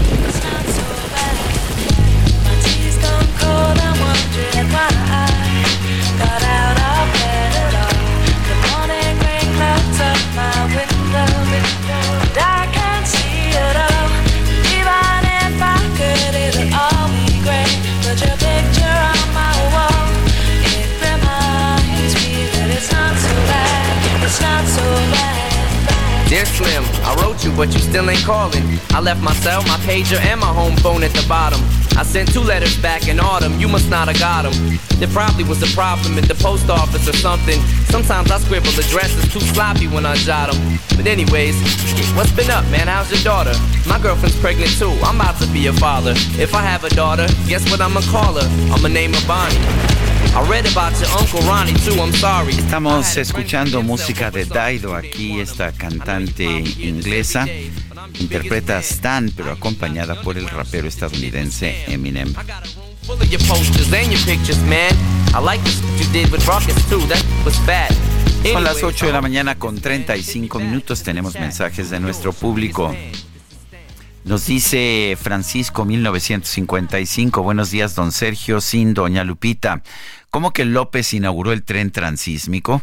En los libros de cuarto de primaria que yo estudié en 1966 ya aparecía esa línea férrea, por lo tanto no es una línea nueva. Efectivamente, ya existía un ferrocarril ahí, lo que pasa es que no era rentable terminó por quebrar, pero pues existe desde existe esa línea férrea desde allá en los tiempos de Don Porfirio.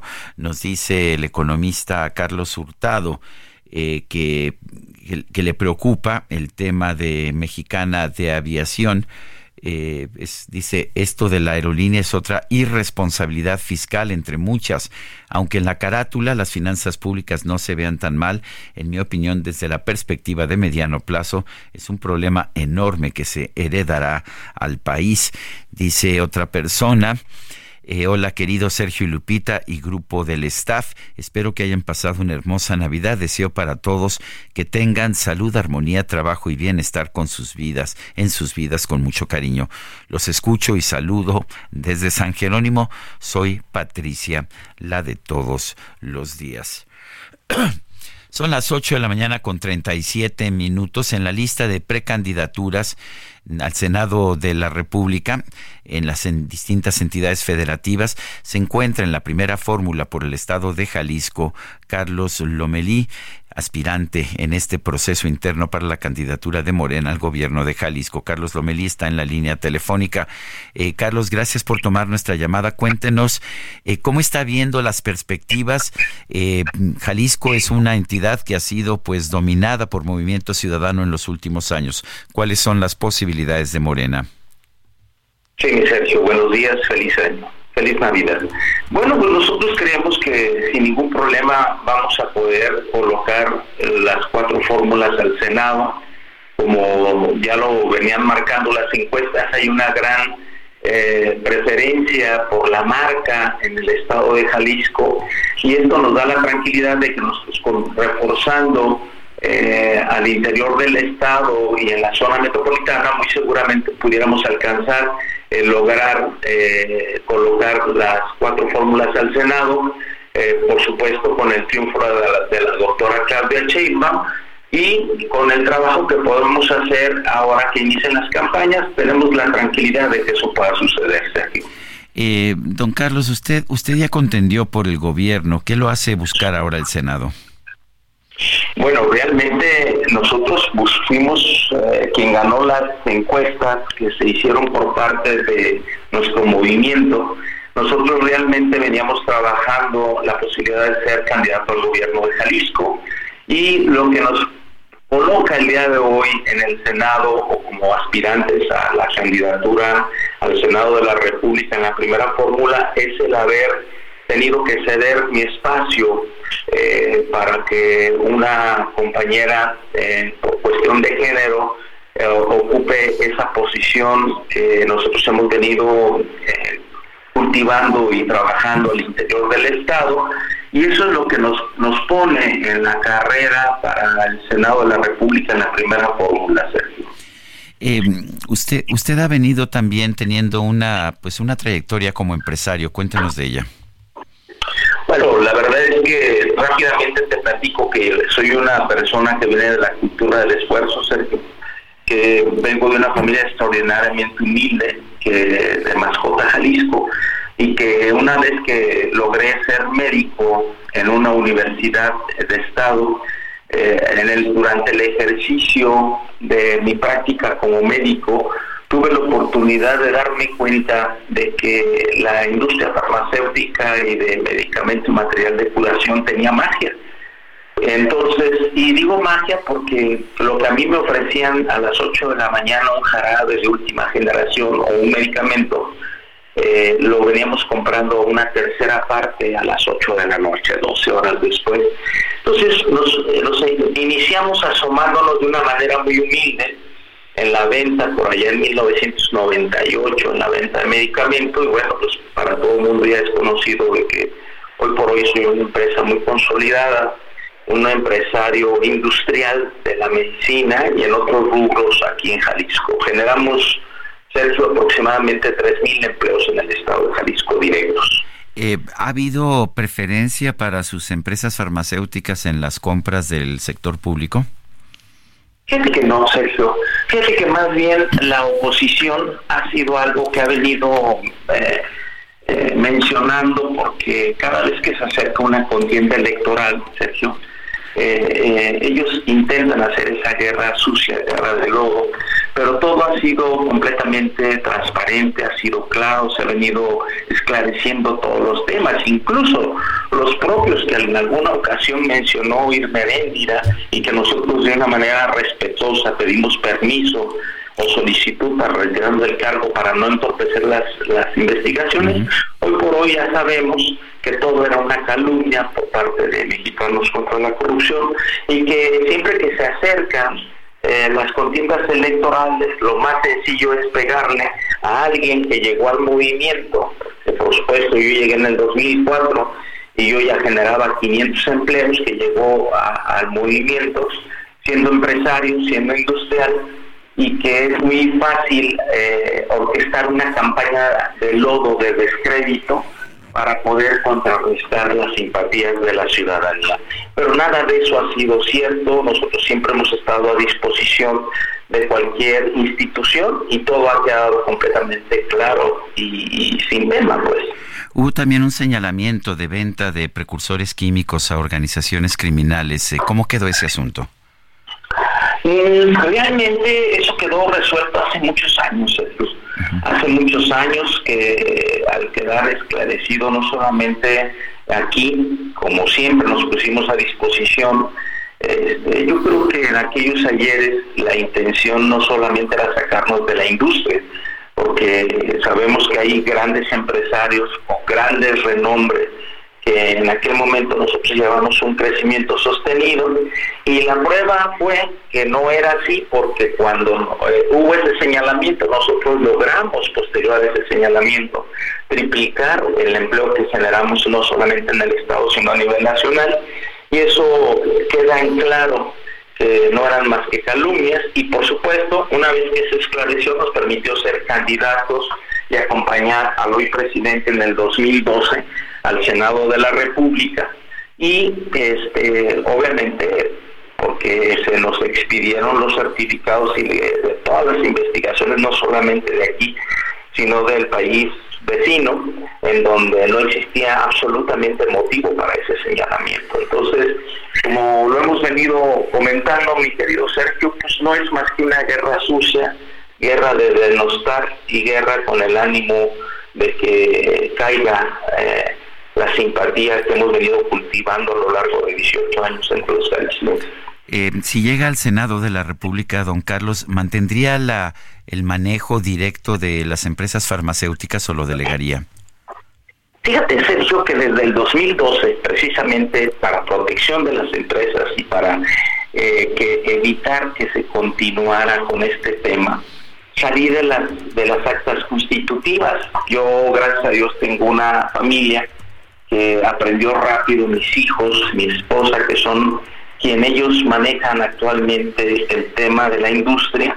Y yo me mantengo eh, concentrado en seguir creciendo el movimiento, en seguir eh, manteniendo y haciendo con responsabilidad los cargos que nos han venido otorgando a través del voto los ciudadanos en Jalisco.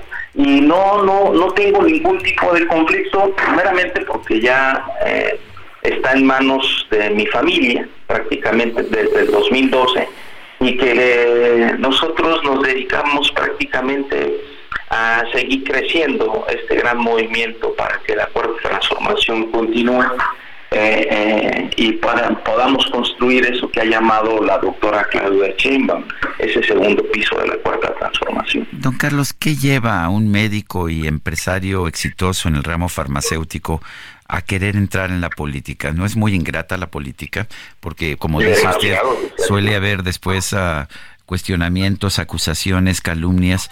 Eh, ¿qué, ¿Qué lo llevó a la política? Fíjate, Sergio, que como te comenté al inicio de esta charla, yo soy un hombre que viene de la cultura del esfuerzo. El Estado me dio la oportunidad de estudiar primaria, secundaria, preparatoria y la facultad y poder transformar mi realidad a través del estudio, la academia y poder tener una visión más universal de las cosas. Y eso me hace tener un compromiso social importante porque yo creo que así como yo puedo ser un garbanzo de libra viniendo de una familia tan extraordinariamente humilde, creo que debemos de abrir las posibilidades no solamente a nuestros jóvenes, a las nuevas generaciones, sino a toda esa gente que ha venido eh, o que estaba en espera de, que se les hiciera justicia social. Y eso, créemelo, Sarmiento, lo digo con todo respeto para tus radioescuchas, lo hacemos con mucha pasión, con mucho respeto y con mucho cariño hacia el pueblo de México, porque yo creo que pues si nosotros logramos crear las condiciones adecuadas, va a haber muchos Carlos, muchos doctores, muchos ingenieros que puedan transformar su realidad de venir de una familia extraordinariamente humilde a poder convertirse en profesionistas, en empresarios. Eso es lo que nos mantiene ahí, eso es lo que nos mantiene todos los días y alimenta la posibilidad de salir a la calle, a tocar puertas, repartir periódicos, pegar calcas, dar los discursos. Eso es lo que nos, hoy por hoy nos mantiene y sobre todo dejar un legado a mis hijos de congruencia y un mejor país, un mejor México y por supuesto un mejor Jalisco. Carlos Lomelí, aspirante en el proceso interno de Morena, bueno, más bien ya candidato de Morena al Senado, al Senado de la República. Gracias por conversar con nosotros esta mañana. Muchas gracias a ti, Sergio, por permitirme estar en tu importante programa y feliz Navidad para todo, para ti y para todo tu equipo y tu red de escuchas. Gracias. Muy bien. Eh, la Secretaría del Medio Ambiente y Desarrollo Sostenible del Estado de México mantiene la fase 1 de contingencia ambiental atmosférica. Gerardo García, adelante.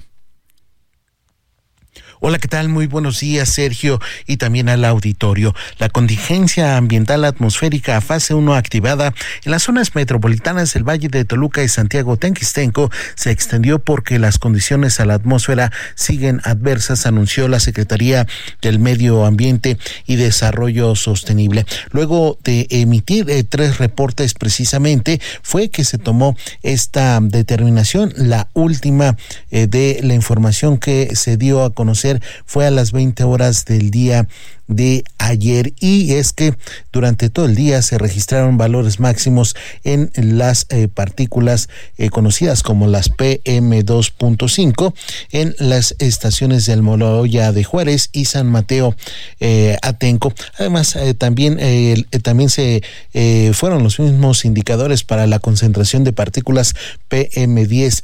Por ello, también hubo, hubo trabajos con los municipios de ambas regiones para llevar a cabo acciones del programa para la atención de contingencias ambientales atmosféricas en las zonas metropolitanas del Valle de Toluca y la zona metropolitana de Santiago Teanquistenco. Además, eh, se mantuvo las diversas eh, restricciones que se tienen en esas condiciones. Además, se exhortó a los mexiquenses a seguir apoyando en la reducción de emisiones de contaminantes, sobre todo evitando la quema de juegos pirotécnicos, leña, fogatas, llantas y disminuir el uso del automóvil y tomar medidas para reducir la contaminación y esta condición se da después de los festejos del el 24 y 25 de diciembre, las primeras fechas importantes de esta temporada decembrina.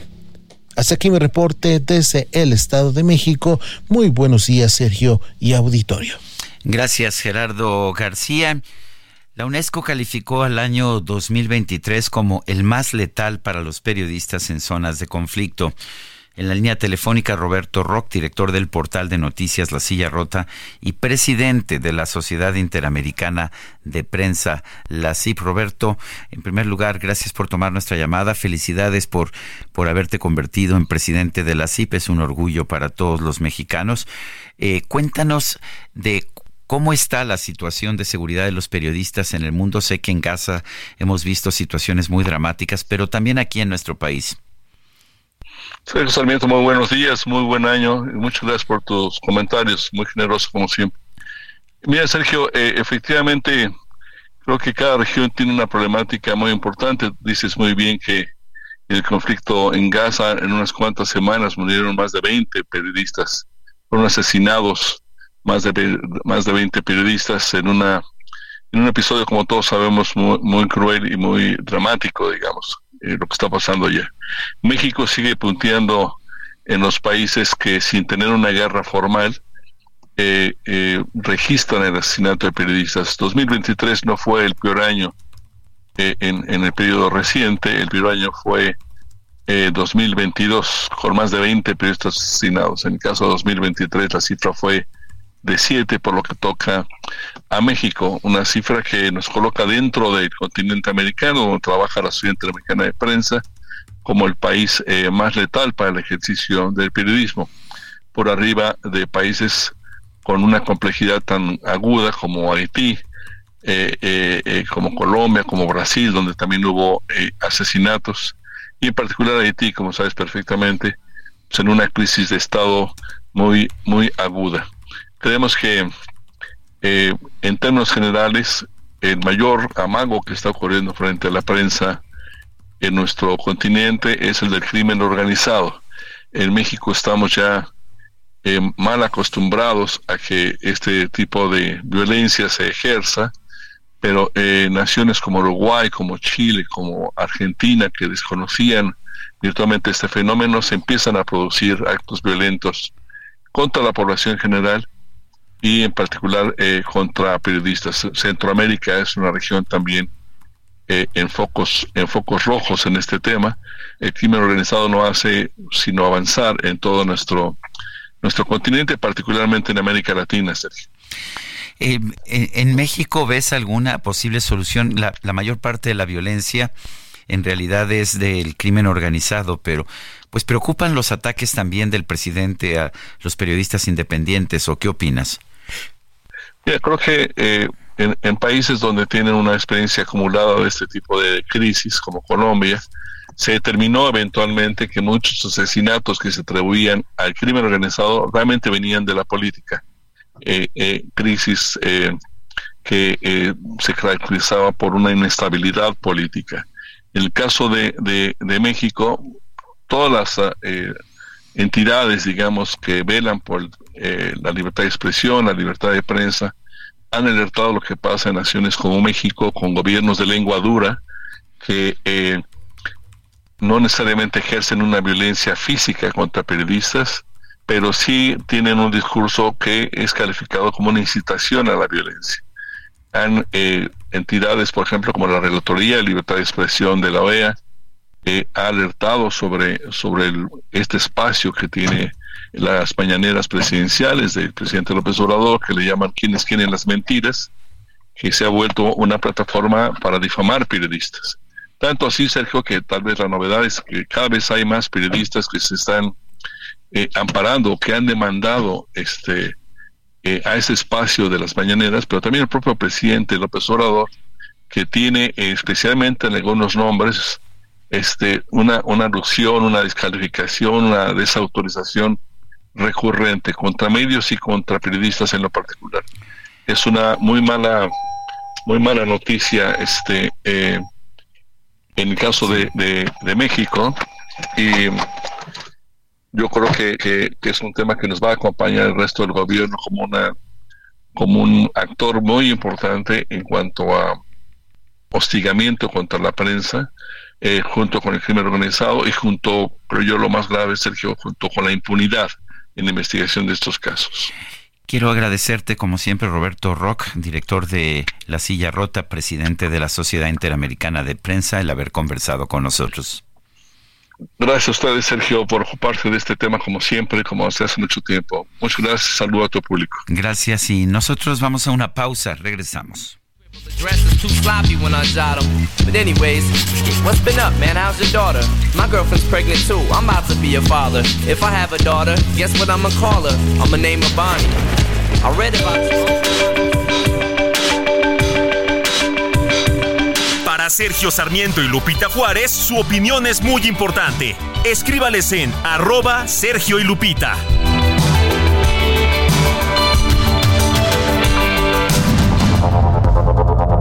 Continuamos con Sergio Sarmiento y Lupita Juárez.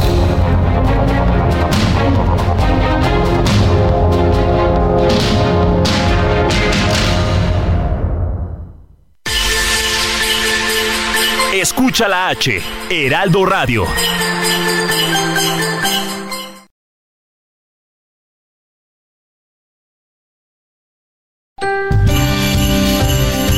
Heraldo Radio, con la H que sí suena y ahora también se escucha.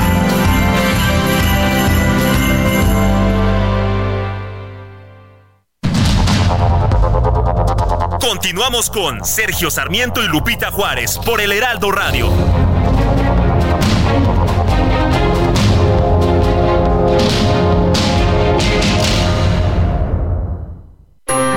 Sigue creando momentos únicos con Ford. Estrena tu Ford preferido con tasas desde 0% y seguro promocional. Visita a tu distribuidor Ford más cercano. Consulta términos y condiciones en Ford.mx. Vigencia del 1 de diciembre de 2023 al 2 de enero de 2024.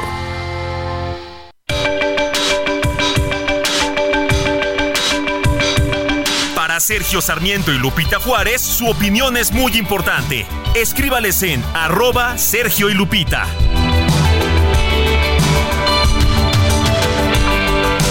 Haven't ever really found a place that I call home. I never stick around quite long enough to make it. I apologize once again. I'm not in love. But it's not as if I mind that your heart ain't exactly breaking. It's just a thought, only a thought. But if my life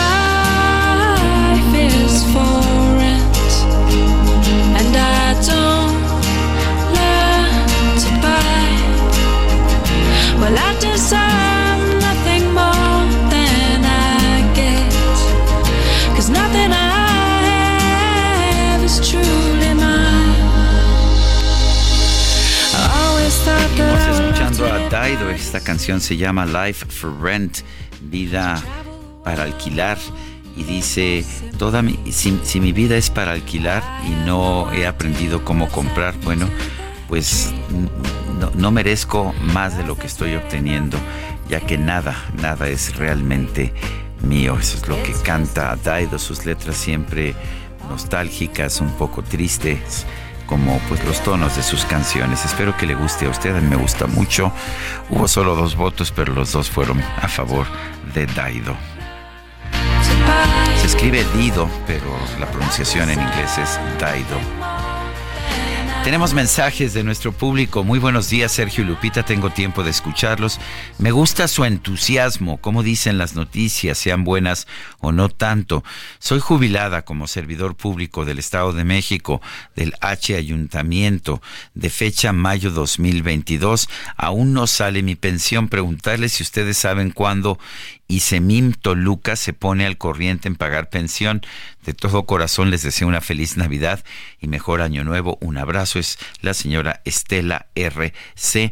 No, no sé, señora, cuándo eh, se puedan poner eh, al día con las pensiones allá en el ayuntamiento de Toluca, pero hacemos este llamado abiertamente para que pues que se pongan se pongan por favor en al corriente con usted y con los demás pensionados porque pues no es justo que uno trabaje toda una vida se pensione y luego simple y sencillamente no se cubran los pagos.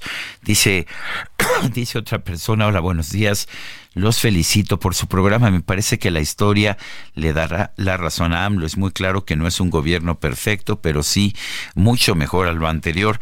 De la historia se aprende. Muestra que los conservadores siempre han sido personas que le tienen miedo al cambio. Es lo que dice Adrián. La precandidata única a la presidencia de la República por Sigamos Haciendo Historia, Claudia Sheinbaum, hizo una pausa en sus actividades por las fiestas navideñas. Carlos Navarro nos informa. Adelante, Carlos. Buenos días, Sergio. Te saludo con gusto a ti, al auditorio, y te comento que por las fiestas navideñas, la precandidata única a la presidencia de la República por la coalición Sigamos Haciendo Historia, Claudia Sheinbaum, hizo una pausa en sus labores. Este 24 y 25 de diciembre no llevó a cabo actividades públicas y se mantuvo en su casa con su familia. Sin embargo, será este martes en el día 37 de pre-campaña que retome las labores con un mitin en la alcaldía Gustavo Amadero. Será a las 16 horas que se reúna con simpatizantes de la Cuarta Transformación en el Parque del Mestizaje. Para el miércoles, Sheinbaum estará en el estado de Campeche y el jueves visita Yucatán. El viernes acudirá al estado de Jalisco y para el 31 de diciembre y el 1 de enero de 2024 también hará una nueva pausa en sus actividades de pre-campaña. Sergio, la información que te tengo.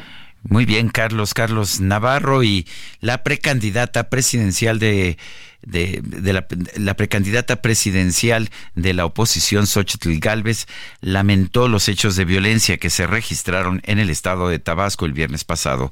Jorge Almaquio nos tiene el reporte. Adelante, Jorge.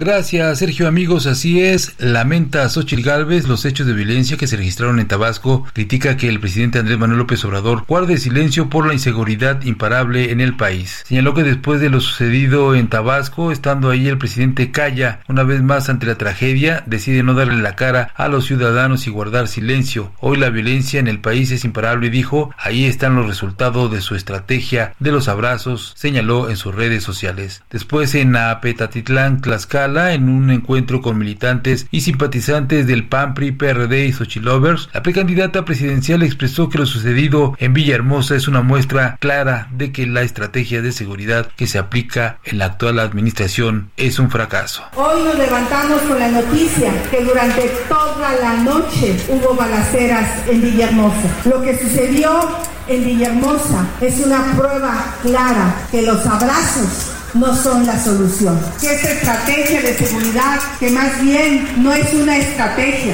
es negligencia criminal, porque los abrazos han sido para los delincuentes y los balazos están siendo para los ciudadanos. Galvez Ruiz mandó un abrazo solidario a los tabasqueños que sufrieron una jornada de violencia y les dijo que pronto llegará una mujer en trona a resolver los conflictos del país. Así es que desde aquí le mando un abrazo solidario a los tabasqueños y le digo a los tabasqueños, ya pronto se van a ir.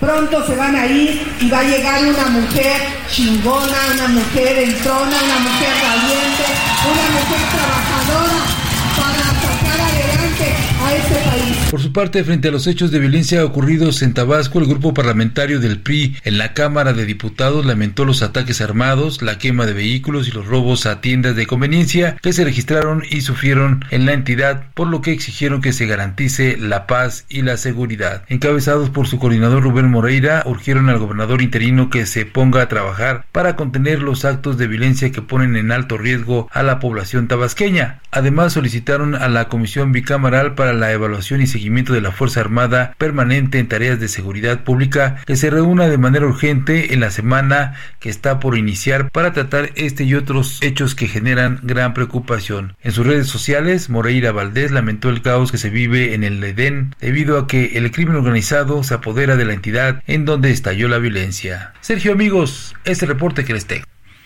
Muy bien, Jorge Almaquio, gracias, gracias por la información. Son las nueve de la mañana con ocho minutos. Y vamos a un resumen de la información. Esta mañana se reportó la muerte del senador y empresario Armando Guadiana Tijerina. Desde 2017 recibía atención médica por un cáncer de próstata. El Ejecutivo Federal publicó un decreto para que Birmex, Laboratorios de Biológicos y Reactivos de México, se encargue de la compra consolidada de medicamentos. Rafael Gual, director general de Canifarma, advirtió que Birmex no tiene experiencia para la compra de medicamentos, además de que tendría que subcontratar a otras empresas para la distribución. Bueno, y vamos a vamos a ver un momento.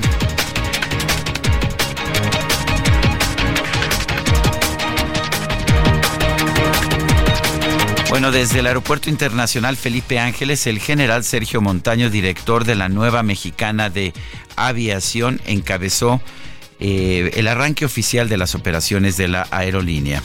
Nos encontramos en las instalaciones del Aeropuerto Internacional Felipe Ángeles, nuestra base principal, para presenciar con entusiasmo y optimismo el reinicio de las operaciones de Mexicana de Aviación. Este primer vuelo se realizará hacia el aeropuerto Felipe, Felipe Carrillo Puerto en Tulum, Quintana Roo, recientemente inaugurado y que será nuestra base secundaria de operaciones. Al día de hoy, hemos sumado un total de 425 boletos vendidos en nuestras diferentes rutas. El presidente López Obrador aseguró que su gobierno va a trabajar para consolidar la nueva mexicana de aviación. Expresó confianza en que la persona que lo va a sustituir continúe con esta tarea. Mexicana volando de nuevo. Vamos a, consolidar esta línea en el tiempo que nos queda en la presidencia y estamos seguros que quienes van a sustituirnos van a terminar la labor de fortalecimiento de Mexicana de Aviación. Está Mexicana en muy buenas manos, en las manos de ustedes que tienen mucha experiencia, que se han dedicado durante años a la aviación. El gobierno español anunció que se va a abstener de participar en la coalición militar que busca proteger el tráfico marítimo internacional en el Mar Rojo ante los ataques de los rebeldes hutíes de Yemen. El ministro de Exteriores de Israel, eh, Eli Cohen, ordenó negar la extensión de visados y rechazar las nuevas solicitudes de los empleados de la ONU por su descontento con la actitud del organismo ante la guerra contra Hamas. Gobierno del Reino Unido confirmó que para finales de este mes va a despegar un buque de guerra, va a desplegar un buque de guerra frente a las costas de Guyana. La Comisión Electoral Central de Rusia rechazó la candidatura presidencial de la periodista Yekaterina Dunzova, la única candidata de oposición hasta ahora, por supuestos errores en su documentación. Déjenme si estoy ni un consuelo estoy buscando. Quiero estar solo con. Si me ves Bueno, pues esta es una dolorosa noticia, es lo único que puedo decir. Un estudio publicado por el British Journal of Urology International que consistió en analizar los datos de ingresos a hospitales alemanes en el periodo 2005 a 2021 reveló que en la época navideña hay un importante incremento en los casos de fractura de pene. El doctor Nicolaus Pirgides, urólogo de la Universidad Ludwig Maximilian de Múnich, quien dirigió la investigación, aseguró que, eh, que, si cada día fuera como Navidad, a partir del 2005, los casos en su país habrían crecido un 43%. Bueno, pues el entusiasmo navideño, ¿a qué más se lo podemos atribuir?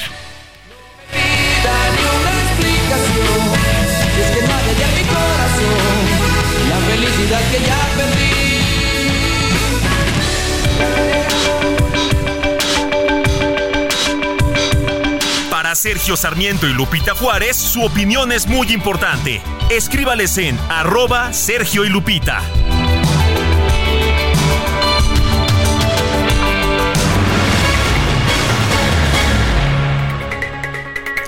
Un incendio en un puesto de pirotecnia se registró ayer en un mercado del municipio de Río Blanco, en Veracruz. Juan David Castilla nos tiene el reporte. Adelante, Juan David. Muy buenos días, Sergio. Te saludo con gusto desde Veracruz. Informarte que un incendio en un puesto de pirotecnia se registró esta Navidad en el mercado Modesto Escalona, municipio de Río Blanco, ubicado en la región de las altas montañas de la zona centro de la entidad. Los hechos ocurrieron a las 17.35 horas del lunes 25 de diciembre, donde fuerzas de tarea locales y estatales atendieron y controlaron el siniestro ocurrido en la zona centro de la cabecera municipal. La Secretaría de Protección Civil, a cargo de Guadalupe Osorno Maldonado, informó que se vieron afectados un expendio de pirotecnia y uno de gelatinas. El incendio se reportó como liquidado, donde hubo tres personas lesionadas, de ellas dos fueron atendidas en el sitio y un menor fue trasladado para su valoración y atención médica en un hospital. En redes sociales circulan videos donde se observa el momento exacto del incendio. Se escucha la detonación de pirotecnia y la gente huye del lugar por temor a sufrir quemaduras. La zona fue acordonada por los elementos de seguridad para evitar mayores afectaciones y un riesgo a la población de Río Blanco. El incidente fue atendido por elementos de protección civil estatal y municipales de Río Blanco y La Perla, así como personal de la Secretaría de Seguridad Pública, Tránsito del Estado, Cruz Ámbar y bomberos de Orizaba y de las altas montañas. En varios municipios de la entidad se llevaron a cabo operativos para evitar la venta de pirotecnia. Participaron personal de protección civil y de la Secretaría de Marina Armada de México. En la ciudad de Jalapa, la capital del estado, se aplicarían multas de 2 a 5 mil unidades de medida de actualización que superarían el medio millón de pesos para el cumplimiento de la reglamentación vigente. Este es el reporte desde Veracruz, Sergio. Excelente día. Un abrazo. Un abrazo también Juan David Castilla. Y durante la Nochebuena fueron sofocadas 12 fogatas en Tlajomulco y, cuatro en Tlaquepaque, Jalisco. Mayeli Mariscal, adelante. Muy buen día, buen día también a todo el auditorio. Compartirles que, bueno, en el estado de Jalisco se llevó a cabo un operativo en el marco de las fiestas navideñas y es que se tuvo un estado de fuerza de más de 65 oficiales. La Unidad Estatal de Protección Civil y Bomberos logró la detección y apagado de 474 fogatas en todo el estado, en donde en Guadalajara fueron 16, Zapopan 23, Tlaquepaque Tlaquepaque reportó 27, Tonalá 34, Tlajomulco 23 y El Salto 23. Al interior del estado, el municipio con más detección de fogatas fue Ciudad Guzmán con 98, Zapoltiltic con 41 y también Gómez Farías con 35. Además de lo anterior, también se brindó apoyo a un incendio registrado en una fábrica recicladora en el municipio de Tlaquepaque, en donde no se registraron lesionados. Adicionalmente, las autoridades también atendieron un choque múltiple en la carretera Arandas a Totonilco, en donde desafortunadamente perdieron la vida tres hombres de entre 30 y 50 años de edad aproximadamente. Adicional a esto, también se realizó el operativo Salvando Vidas, que bueno, tiene eh, la función de detectar a personas que conduzcan bajo los influjos del alcohol, del cual se reportaron que bueno, se... Eh, detuvo a cuatro automovilistas por conducir con estas condiciones y ellos estarían pasando de 24 a 36 horas en el centro urbano de retención vial por alcoholimetría compartirles que, bueno, en contraste con la Ciudad de México, en este espacio de reclusión, la cena tan solo fue de un sándwich, así como algunas semillas y una bebida hidratante. Esa es la información desde Jalisco. Muy buen día y feliz Navidad para todos. Bueno, pues muchas gracias Mayeli, Mayeli Mariscal. En otros temas, en otros temas, llega a México la vacuna moderna. Es la vacuna contra, contra COVID-19. Es una vacuna actualizada. Según la empresa, el biológico llegó a nuestro país este pasado sábado, 23 de diciembre, al Aeropuerto Internacional Felipe, Felipe Ángeles. La llegada de este biológico, según el director de Asofarma México, José Miguel Fonken Quiroga, es no solamente parte de una estrategia de salud, sino un esfuerzo de colaboración que demuestra la capacidad de la ciencia, la industria y el gobierno para enfrentar los retos de salud pública. Dijo que la aprobación de la COFEPRIS se basó en los datos del ensayo clínico de Moderna que muestran que la vacuna actualizada dio lugar a respuestas inmunes robustas en múltiples sublinajes del COVID-19. La empresa compartió datos adicionales del ensayo clínico que confirma que la vacuna actualizada tuvo una respuesta inmunitaria humana contra el BA. que es una de las variantes nuevas del COVID-19. Por su parte, la vacuna contra COVID-19 de Pfizer empezó su venta en farmacias desde el pasado 20 de diciembre. Eh, se agotó de inmediato la vacuna de Pfizer y quienes buscaban adquirirla aseguraron que prefieren pagar, pagar para, para comprar vacunas uh, actualizadas y no someterse a las vacunas que está aplicando el gobierno, como la cubana Abdala, Abdala y la rusa Sputnik, ya que no confían en su efectividad. Y bueno, pues ya sabe usted que el gobierno de la República ha dicho constantemente que, que no sube impuestos. Sin embargo, se ha anunciado, la Secretaría de Hacienda ha anunciado que ha aumentado el IEPS, el impuesto especial para productos y servicios, en los refrescos, los cigarrillos y los combustibles. Todos estos van a subir en 2024 eh, y van a tener un alza de 4.3% respecto al 2023. En el caso de los tabacos labrados, la cuota va a pasar de 0.5911 a 0.6166 pesos por cigarrillo. En los refrescos este impuesto va a pasar de 1.5086 pesos a 1.5737 pesos por litro.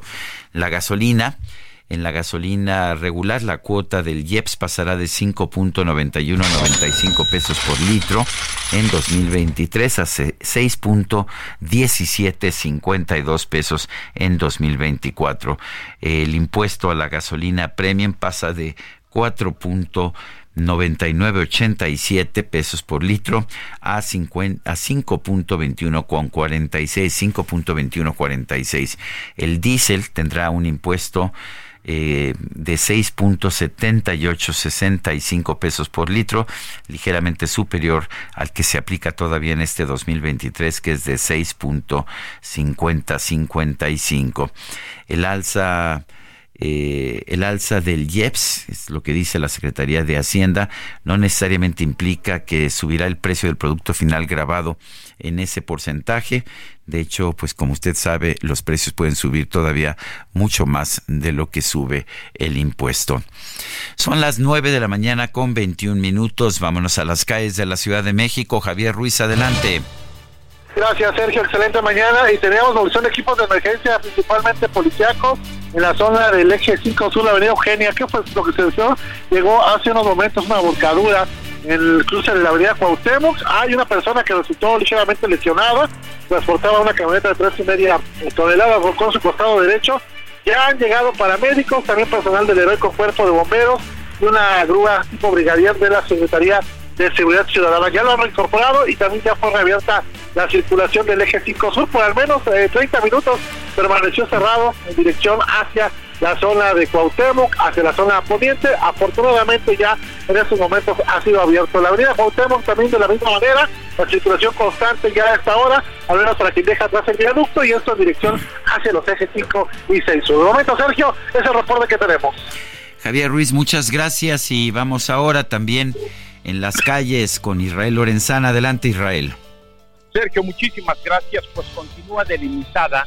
La zona exactamente sobrepasó de la reforma a la altura de Avenida Plaza de la República. Una pipa que transportaba gas se paró a pues a recargar en un hotel y lamentablemente se hundió toda esta zona, dejando por supuesto delimitado por personal de emergencia. Llegaron grúas de la Secretaría de Seguridad Ciudadana, han retirado ya esta pipa de gas, pero bueno, pues está delimitado este punto para las personas que transitan a través de este cruce. Hay que hacerlo con mucho cuidado, esto con dirección hacia la Avenida de los Insurgentes. El sentido opuesto también hay que manejar con cuidado asentamientos para incorporarse a Avenida Juárez, pero nada para abandonar esta importante vía si su destino es la zona de Peralvillo. Sergio, la información que te tengo. Israel Lorenzana, muchísimas gracias. Hasta luego. Y vamos ahora con Gaspar Betancourt también en las calles de la Ciudad de México. Adelante, Gaspar. Así es, Sergio Auditorio. Recorremos la zona sur, en particular Barranca del Muerto. En general, muy buenas condiciones para avanzar en ambos sentidos y en el tramo comprendido entre el anillo periférico y la avenida de los insurgentes.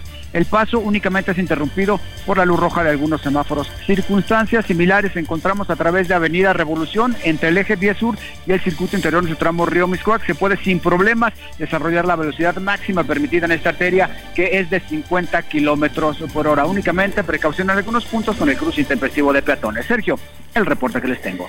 Gaspar, gracias, gracias por esta información y rápidamente el presidente Andrés Manuel López Obrador en su conferencia de prensa mañanera que todavía continúa lamentó la muerte del senador Armando Guadiana.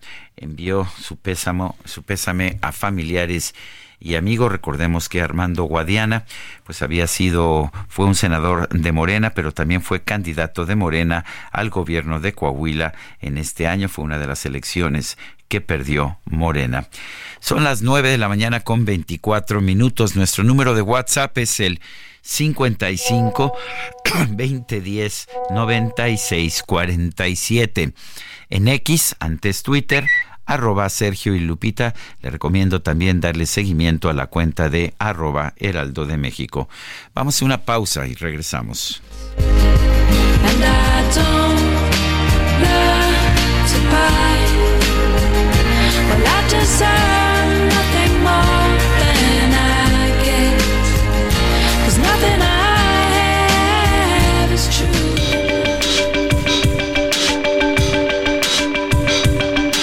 Sergio Sarmiento, tu opinión es importante. Escríbele a Twitter en arroba Sergio Sarmiento.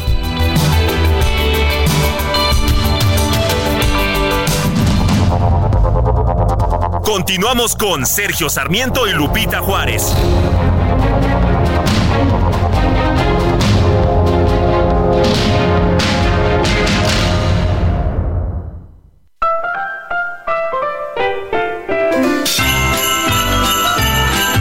Heraldo Radio, una estación de Heraldo Media Group.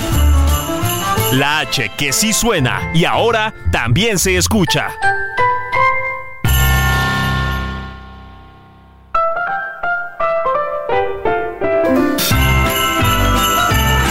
Heraldo Radio, una estación de Heraldo Media Group. La H que sí suena y ahora también se escucha.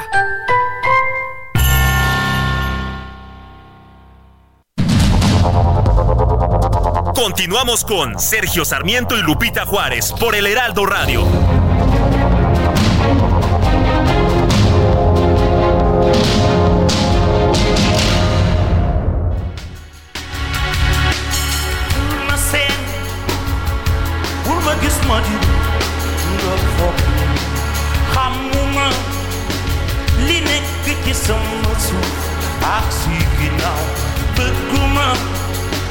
Ma di li nekk si moo ne si ne si mooy di leen jàppale. Nothing can move us. We should be moving. From the ones who practice wicked charms for the sun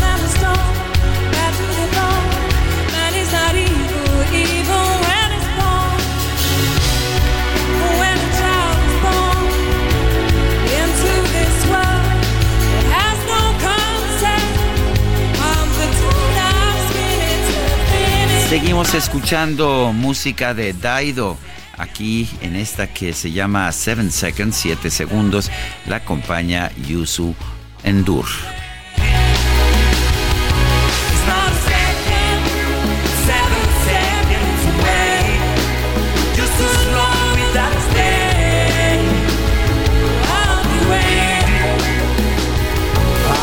Una grabación en vivo en concierto, en el concierto de Live 8 en el Hyde Park, el Parque Hyde de Londres, eh, y es del 2 de julio del 2005. de changer tout. J'aimerais qu'on oublie le couleur. Son las 9 de la mañana, 9 de la mañana con 32 minutos. Y bueno, pues la veo venir, la veo venir, pero se ve diferente, está como más chiquita, más viejita. No, no es la micro deportiva, es la combi deportiva. La micro deportiva. Ya se fue, perdonen ustedes. Desde México para el mundo entero. La número uno. Claro que sí. La combi completa. ¿Qué? La combi deportiva.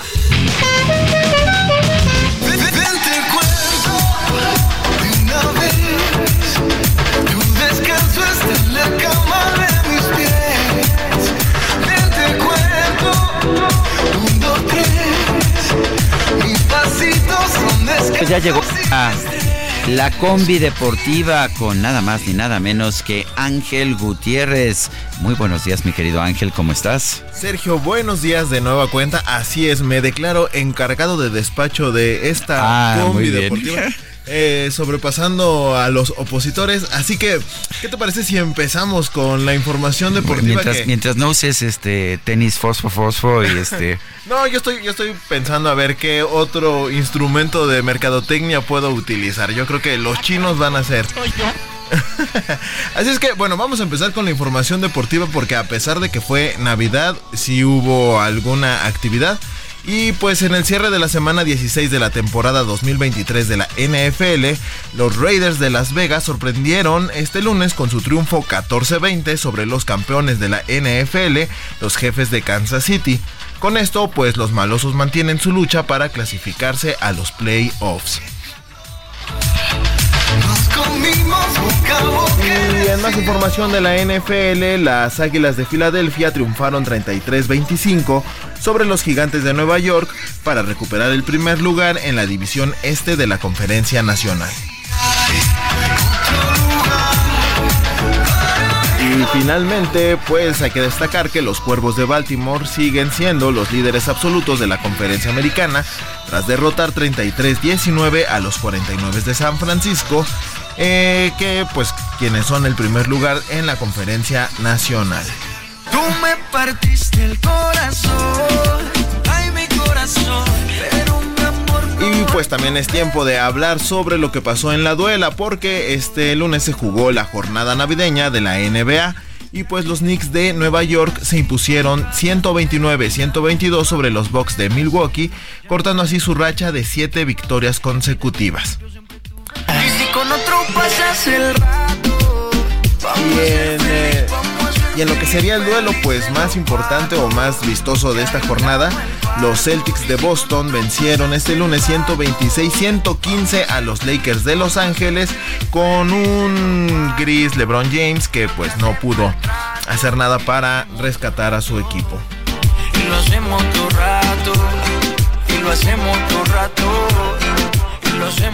y a pesar de que no hay mucha actividad en el fútbol, pues sí se están moviendo los hilos en cuanto a los movimientos y transferencias. Pues este lunes el Santos Laguna anunció su segunda contratación para el Clausura 2024.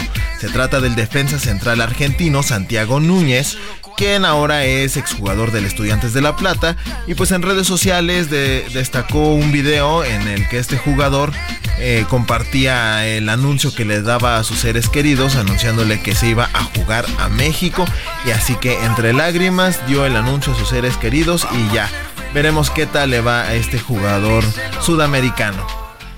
Déjame decirte.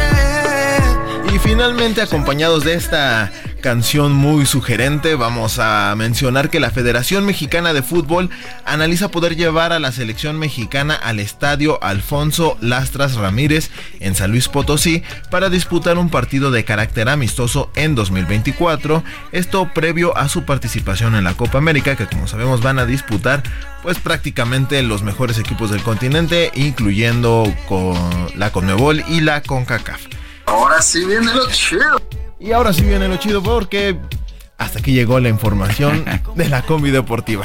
Muy bien. Sergio, muchas gracias. Gracias, Ángel. Oye, ¿y por qué pusieron a Maluma, tú sabes? Eh, la verdad es que fue un consenso ahí, ahí sí tuvimos posibilidad de votar y se llegó democráticamente a esta resolución, no así como la determinación de quién sería el conductor de esta combi. Ah, no, ahí fue una imposición. Ahí sí fue una imposición y un, un dedazo, ciertamente. Bueno, pues muy bien.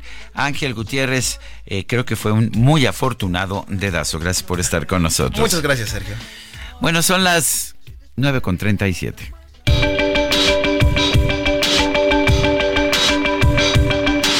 Sergio Sarmiento y Lupita Juárez quieren conocer tu opinión, tus comentarios o simplemente envía un saludo para ser más cálida esta mañana. Envía tus mensajes al WhatsApp 55 20 10 96 47.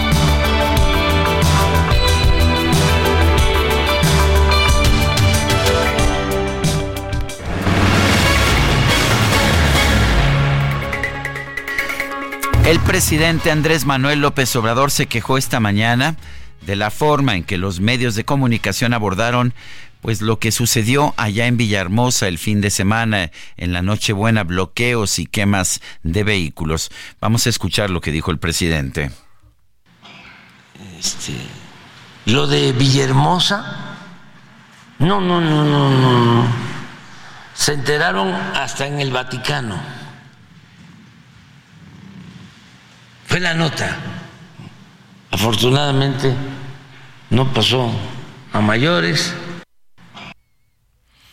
Bueno, pues no sé si no pasó a mayores, creo que hubo dos muertos, hubo pérdidas materiales importantes, quemaron, eh, quemaron vehículos, eh, hubo pues realmente un- una situación de mucho miedo en Villahermosa, pero pues dice el presidente que eh, pues se quejó de que se haya divulgado esa información. El gobernador de Tabasco a propósito dijo que pues que no había nada, que no había ocurrido absolutamente nada.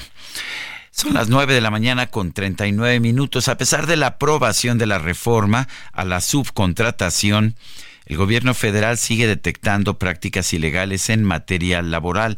Esto cada fin de año. Eh, dicen, se queja de que los patrones despiden a sus empleados en diciembre y los vuelven a contratar en enero. Pero es cierto esto, porque el presidente dijo que si se eliminaba la subcontratación ya no iba a caer el número de empleos a fines de diciembre, cosa que sigue ocurriendo, por lo menos ha ocurrido hasta el año pasado. Héctor Márquez es presidente del Comité de Capital Humano de Coparmex. Don Héctor Márquez, gracias por tomar nuestra llamada. ¿Es cierto que que las empresas despiden a sus empleados el 31 de diciembre y los vuelven a contratar en enero? Sergio, qué gusto saludarte. Muchas felicidades todavía. Gracias. Felices fiestas, por supuesto. Y este, pues mira, eh, sí hay, eh, como en todos estos casos, parte de cosas ciertas y parte de cosas que no, o mitos y realidades, ¿no? Eh, por un lado, el, el tema que se mencionó hace años de que eh, las bajas provenían de las empresas de subcontratación, pues ya vimos que es un mito, que no, no, eso no era cierto. Eh, realmente las bajas se producen en todos los sectores. Si, si nosotros revisáramos eh, información de años anteriores, como la del año pasado, vemos que en todos los sectores, excepto el de el campo, eh, hubo bajas en diciembre. Entonces, eh, y, la mayoría no vienen de empresas de subcontratación, sino no, el, el, el patrón normal, el que los tiene contratados, sea o no directo. Y entonces, ¿qué, qué ocurre? Que, que por un lado, eh, las bajas vienen porque es una situación normal de calendario que termina tu actividad, termina el trabajo para el que se contrató y entonces pues se termina el contrato. Eh, ejemplos podríamos tener pues gente que es contratada para poder atender eh, en, en, en, lugares comerciales, en tiendas, eh, al, a todos los clientes que llegan y solo es en ahorita en la temporada alta, pero también pues una obra, una construcción que terminó, en fin, en todos los sectores hay. Ahora, del otro lado de la moneda, ¿qué ocurre? Que, que sí se ha dado en nuestro país, es muy cierto, que hay patrones que buscan no generar eh, lo que es el pasivo laboral y eso se genera a partir de que la persona tiene más de un año. Entonces buscan cancelar los contratos eh, antes de que la persona cumpla un año. Pero no todo mundo lo contrata en el primero de enero. Entonces las bajas de diciembre no tienen a fuerza que ver con ese tema. Sin embargo, sí ha sido una práctica porque la ley en México exige que tengas ese, ese pasivo eh, lo vayas generando por que ese dinero sirve para liquidar a una persona o para eh, pagarle su finiquito cuando se va. Mucha gente y me dice que, ocurre? que los contratos sí. temporales suelen vencer el 31 de diciembre, ¿eso es cierto? No, los contratos temporales vencen todo el año. Eh, tengo estudios, análisis donde pues en todos los meses hay bajas. Eh, los contratos temporales, pues bueno, ¿cuántas personas hay temporales? Vemos normalmente en cualquier informe del IMSS que hay 3 millones, pero como son eh, precisamente eventuales o temporales, pues esta podría multiplicarse por varias veces durante el año esa cantidad de personas. Todos los meses se están dando, sin embargo, el mes en donde es muy notorio las bajas, pues es diciembre. Eh, normalmente también lo vemos ahí a, a mitad de año y, y, y, vemos esta una coincidencia también con la con el tema de las escuelas que dicen bueno cuando terminan los semestres entonces también se produce pero pero no solo las escuelas sino lo que hay alrededor de trabajos alrededor de escuelas entonces realmente es completamente un mito también que se deje que esto ocurre para no pagar el aguinaldo el aguinaldo lo tienes que pagar la parte proporcional que haya trabajado la persona sea cuando sea que haya eh, termine el contrato, pues en enero o febrero le paga su parte proporcional. Entonces esto, en conclusión, realmente es algo cíclico y no solo en México. Muchos contratos terminan al, al finalizar diciembre y pues ves todas esas bajas.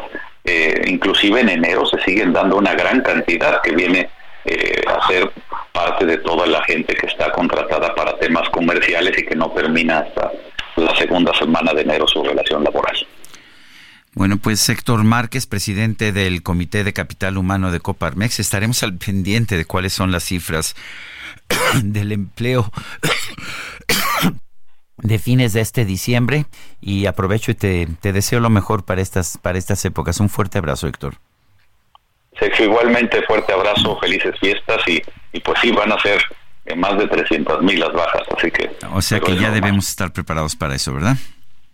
Así es, ni hablar, bueno, y seguirá pasando. Y eso quiere decir que todo el, el, lío, porque a muchas empresas les generó mucho lío el, la, la, prohibición de la subcontratación, pues eso no sirvió de nada. No, no, no tiene nada que ver. Nada más que ya sabes, se, se generan mitos para echarle la culpa a alguien cuando, cuando no se conocen los temas a fondo. Muy bien, pues gracias Héctor Márquez. Presidente del Comité de Capital Humano de Coparmex.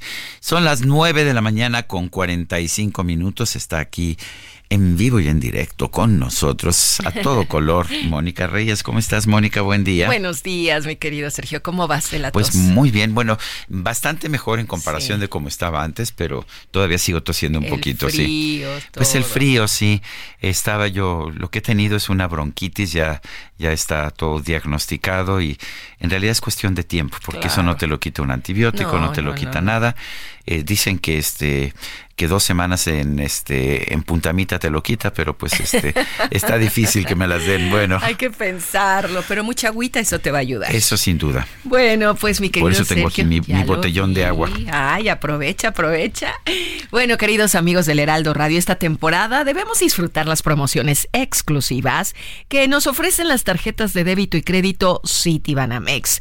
Yo los invito a que aprovechen los descuentos y los meses sin intereses, pues para seguir comprando regalos. Esta fecha todavía no se termina. Conoce más, ¿saben en dónde? En citibanamex.com diagonal promociones. La vigencia es al 31 de diciembre de este 2023. CAT promedio 85.1% sin IVA. Calculado el 27 de julio del 2023 y vigente al 27 de enero de 2024. Así es que ya lo saben amigos, hay que aprovechar estas tarjetas Citibanamex. Ahora sí, seguimos contigo. Gracias. Gracias, Mónica. Mónica Reyes y bueno, no solamente es el señor Sarmiento el que está tosiendo en esta temporada de invierno, mucha gente contrae infecciones, pero también son los son las vacaciones y la gente viaja. ¿Qué tipo de precauciones debemos tomar? Vamos a conversar con el doctor Jorge Baruch Díaz, jefe de la Clínica del Viajero de la UNAM. Doctor Baruch, gracias por tomar nuestra llamada. ¿Cómo hacemos? Uno, para no contagiarnos, dos, para no contagiar. ¿Qué tal? Buenos días. Buenos días, doctor. Saludos al auditorio. Pues eh, mira, sí, es una temporada muy importante para nosotros, eh, extraordinaria, sin lugar a dudas, porque a diferencia de temporadas pasadas, en esta eh, se incrementó la circulación paralela de varios virus eh, después de la pandemia de COVID-19 y esto eh, quiere decir que están circulando virus respiratorios no solamente del COVID-19, sino de influenza tipo A y tipo B y eh, otros virus respiratorios como el sincicial respiratorio. Entonces, eh, conforme avanza la temporada invernal y pues comenzamos a acercarnos al punto máximo de este tipo de, de respiratorias, que es a finales de enero y principios de febrero, pues eh, debemos de estar cada vez más preparados para disminuir nuestro riesgo de, si nos contagiamos, pues desarrollar complicaciones o esta enfermedad severa. Entonces, la principal eh, eh, pues eh, forma de reducir nuestro riesgo es a través de la vacunación en primer lugar. ¿no? Y aquí pues tenemos tres enfermedades prevenibles por vacunación de enfermedades respiratorias, que es la influenza eh, tipo A y tipo B. Esta eh, vacunación la debemos de hacer eh, lo más pronto posible, si es que no la hemos hecho en esta temporada, se debe de renovar eh, la vacuna cada temporada. Esto quiere decir que si no hemos recibido una vacuna en, de octubre del 2023, o sea, de este año, a la fecha, pues eh, tenemos que, que buscarla y vacunarnos para evitar complicaciones. La segunda es la vacunación actualizada contra COVID y esta vacuna se autorizó en nuestro país hace algunas semanas y ya está disponible con los médicos y el sector de la medicina privada en nuestro país, es la vacuna actualizada COVID, ya sea Pfizer o Moderna, y esto se debe de hacer independientemente de cualquier esquema de vacunación que hayamos adquirido en los últimos dos a tres años.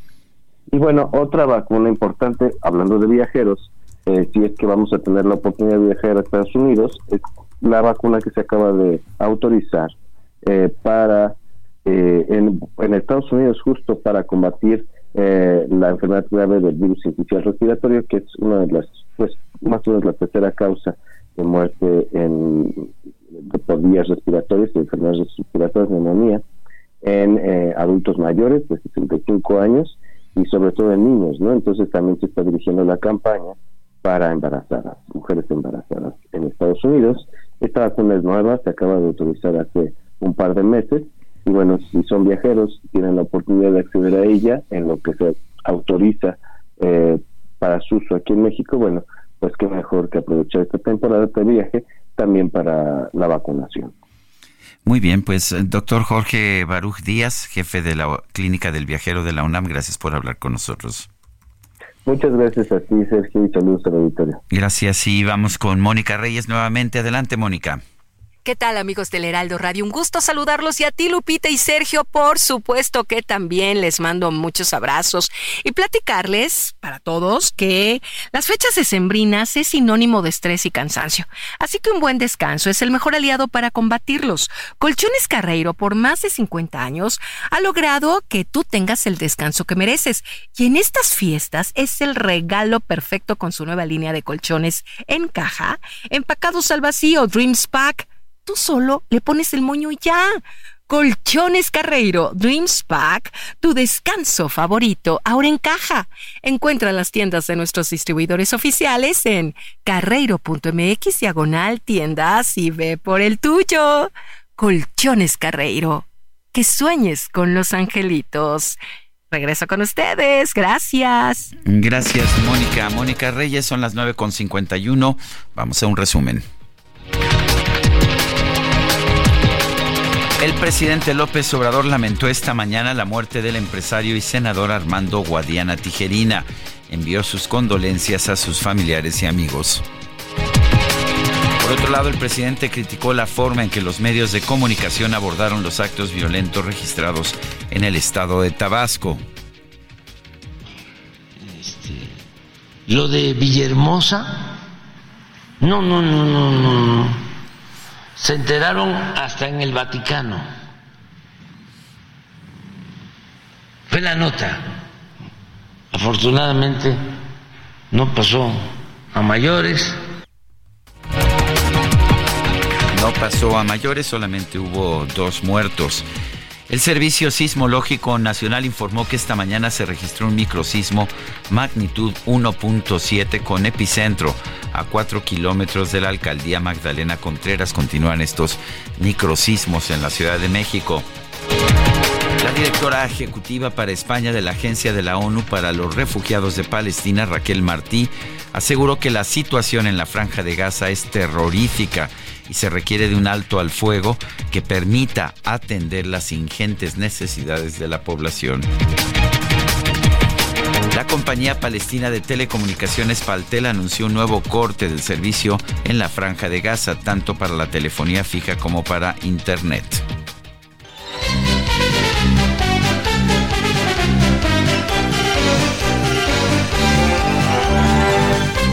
La acróbata mexicana Yamel Rodríguez, quien actualmente forma parte del espectáculo Absant en Las Vegas, fue incluida en el libro de los Guinness World Records por lograr 47 saltos mortales en un minuto.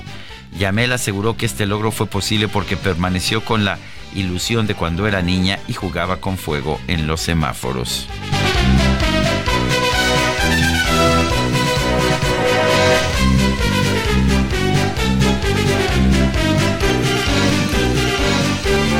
Son las 9.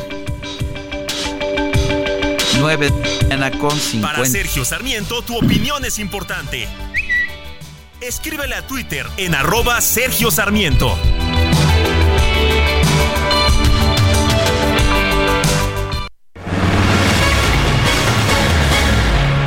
las 9 con 54 minutos se nos acabó el tiempo, pero lo invito a que nos sintonice mañana, sí, Mañana a partir de las 7 de la mañana aquí estaremos en vivo con toda la información. Hasta mañana. Gracias de todo corazón.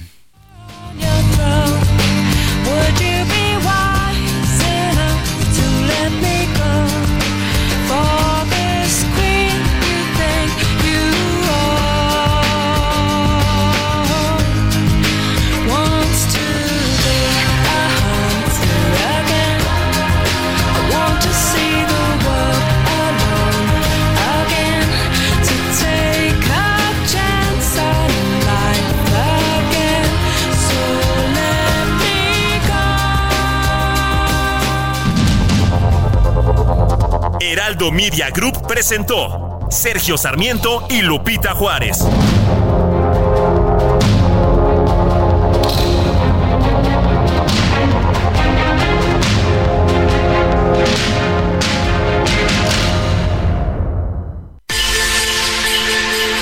Escucha la H, Heraldo Radio.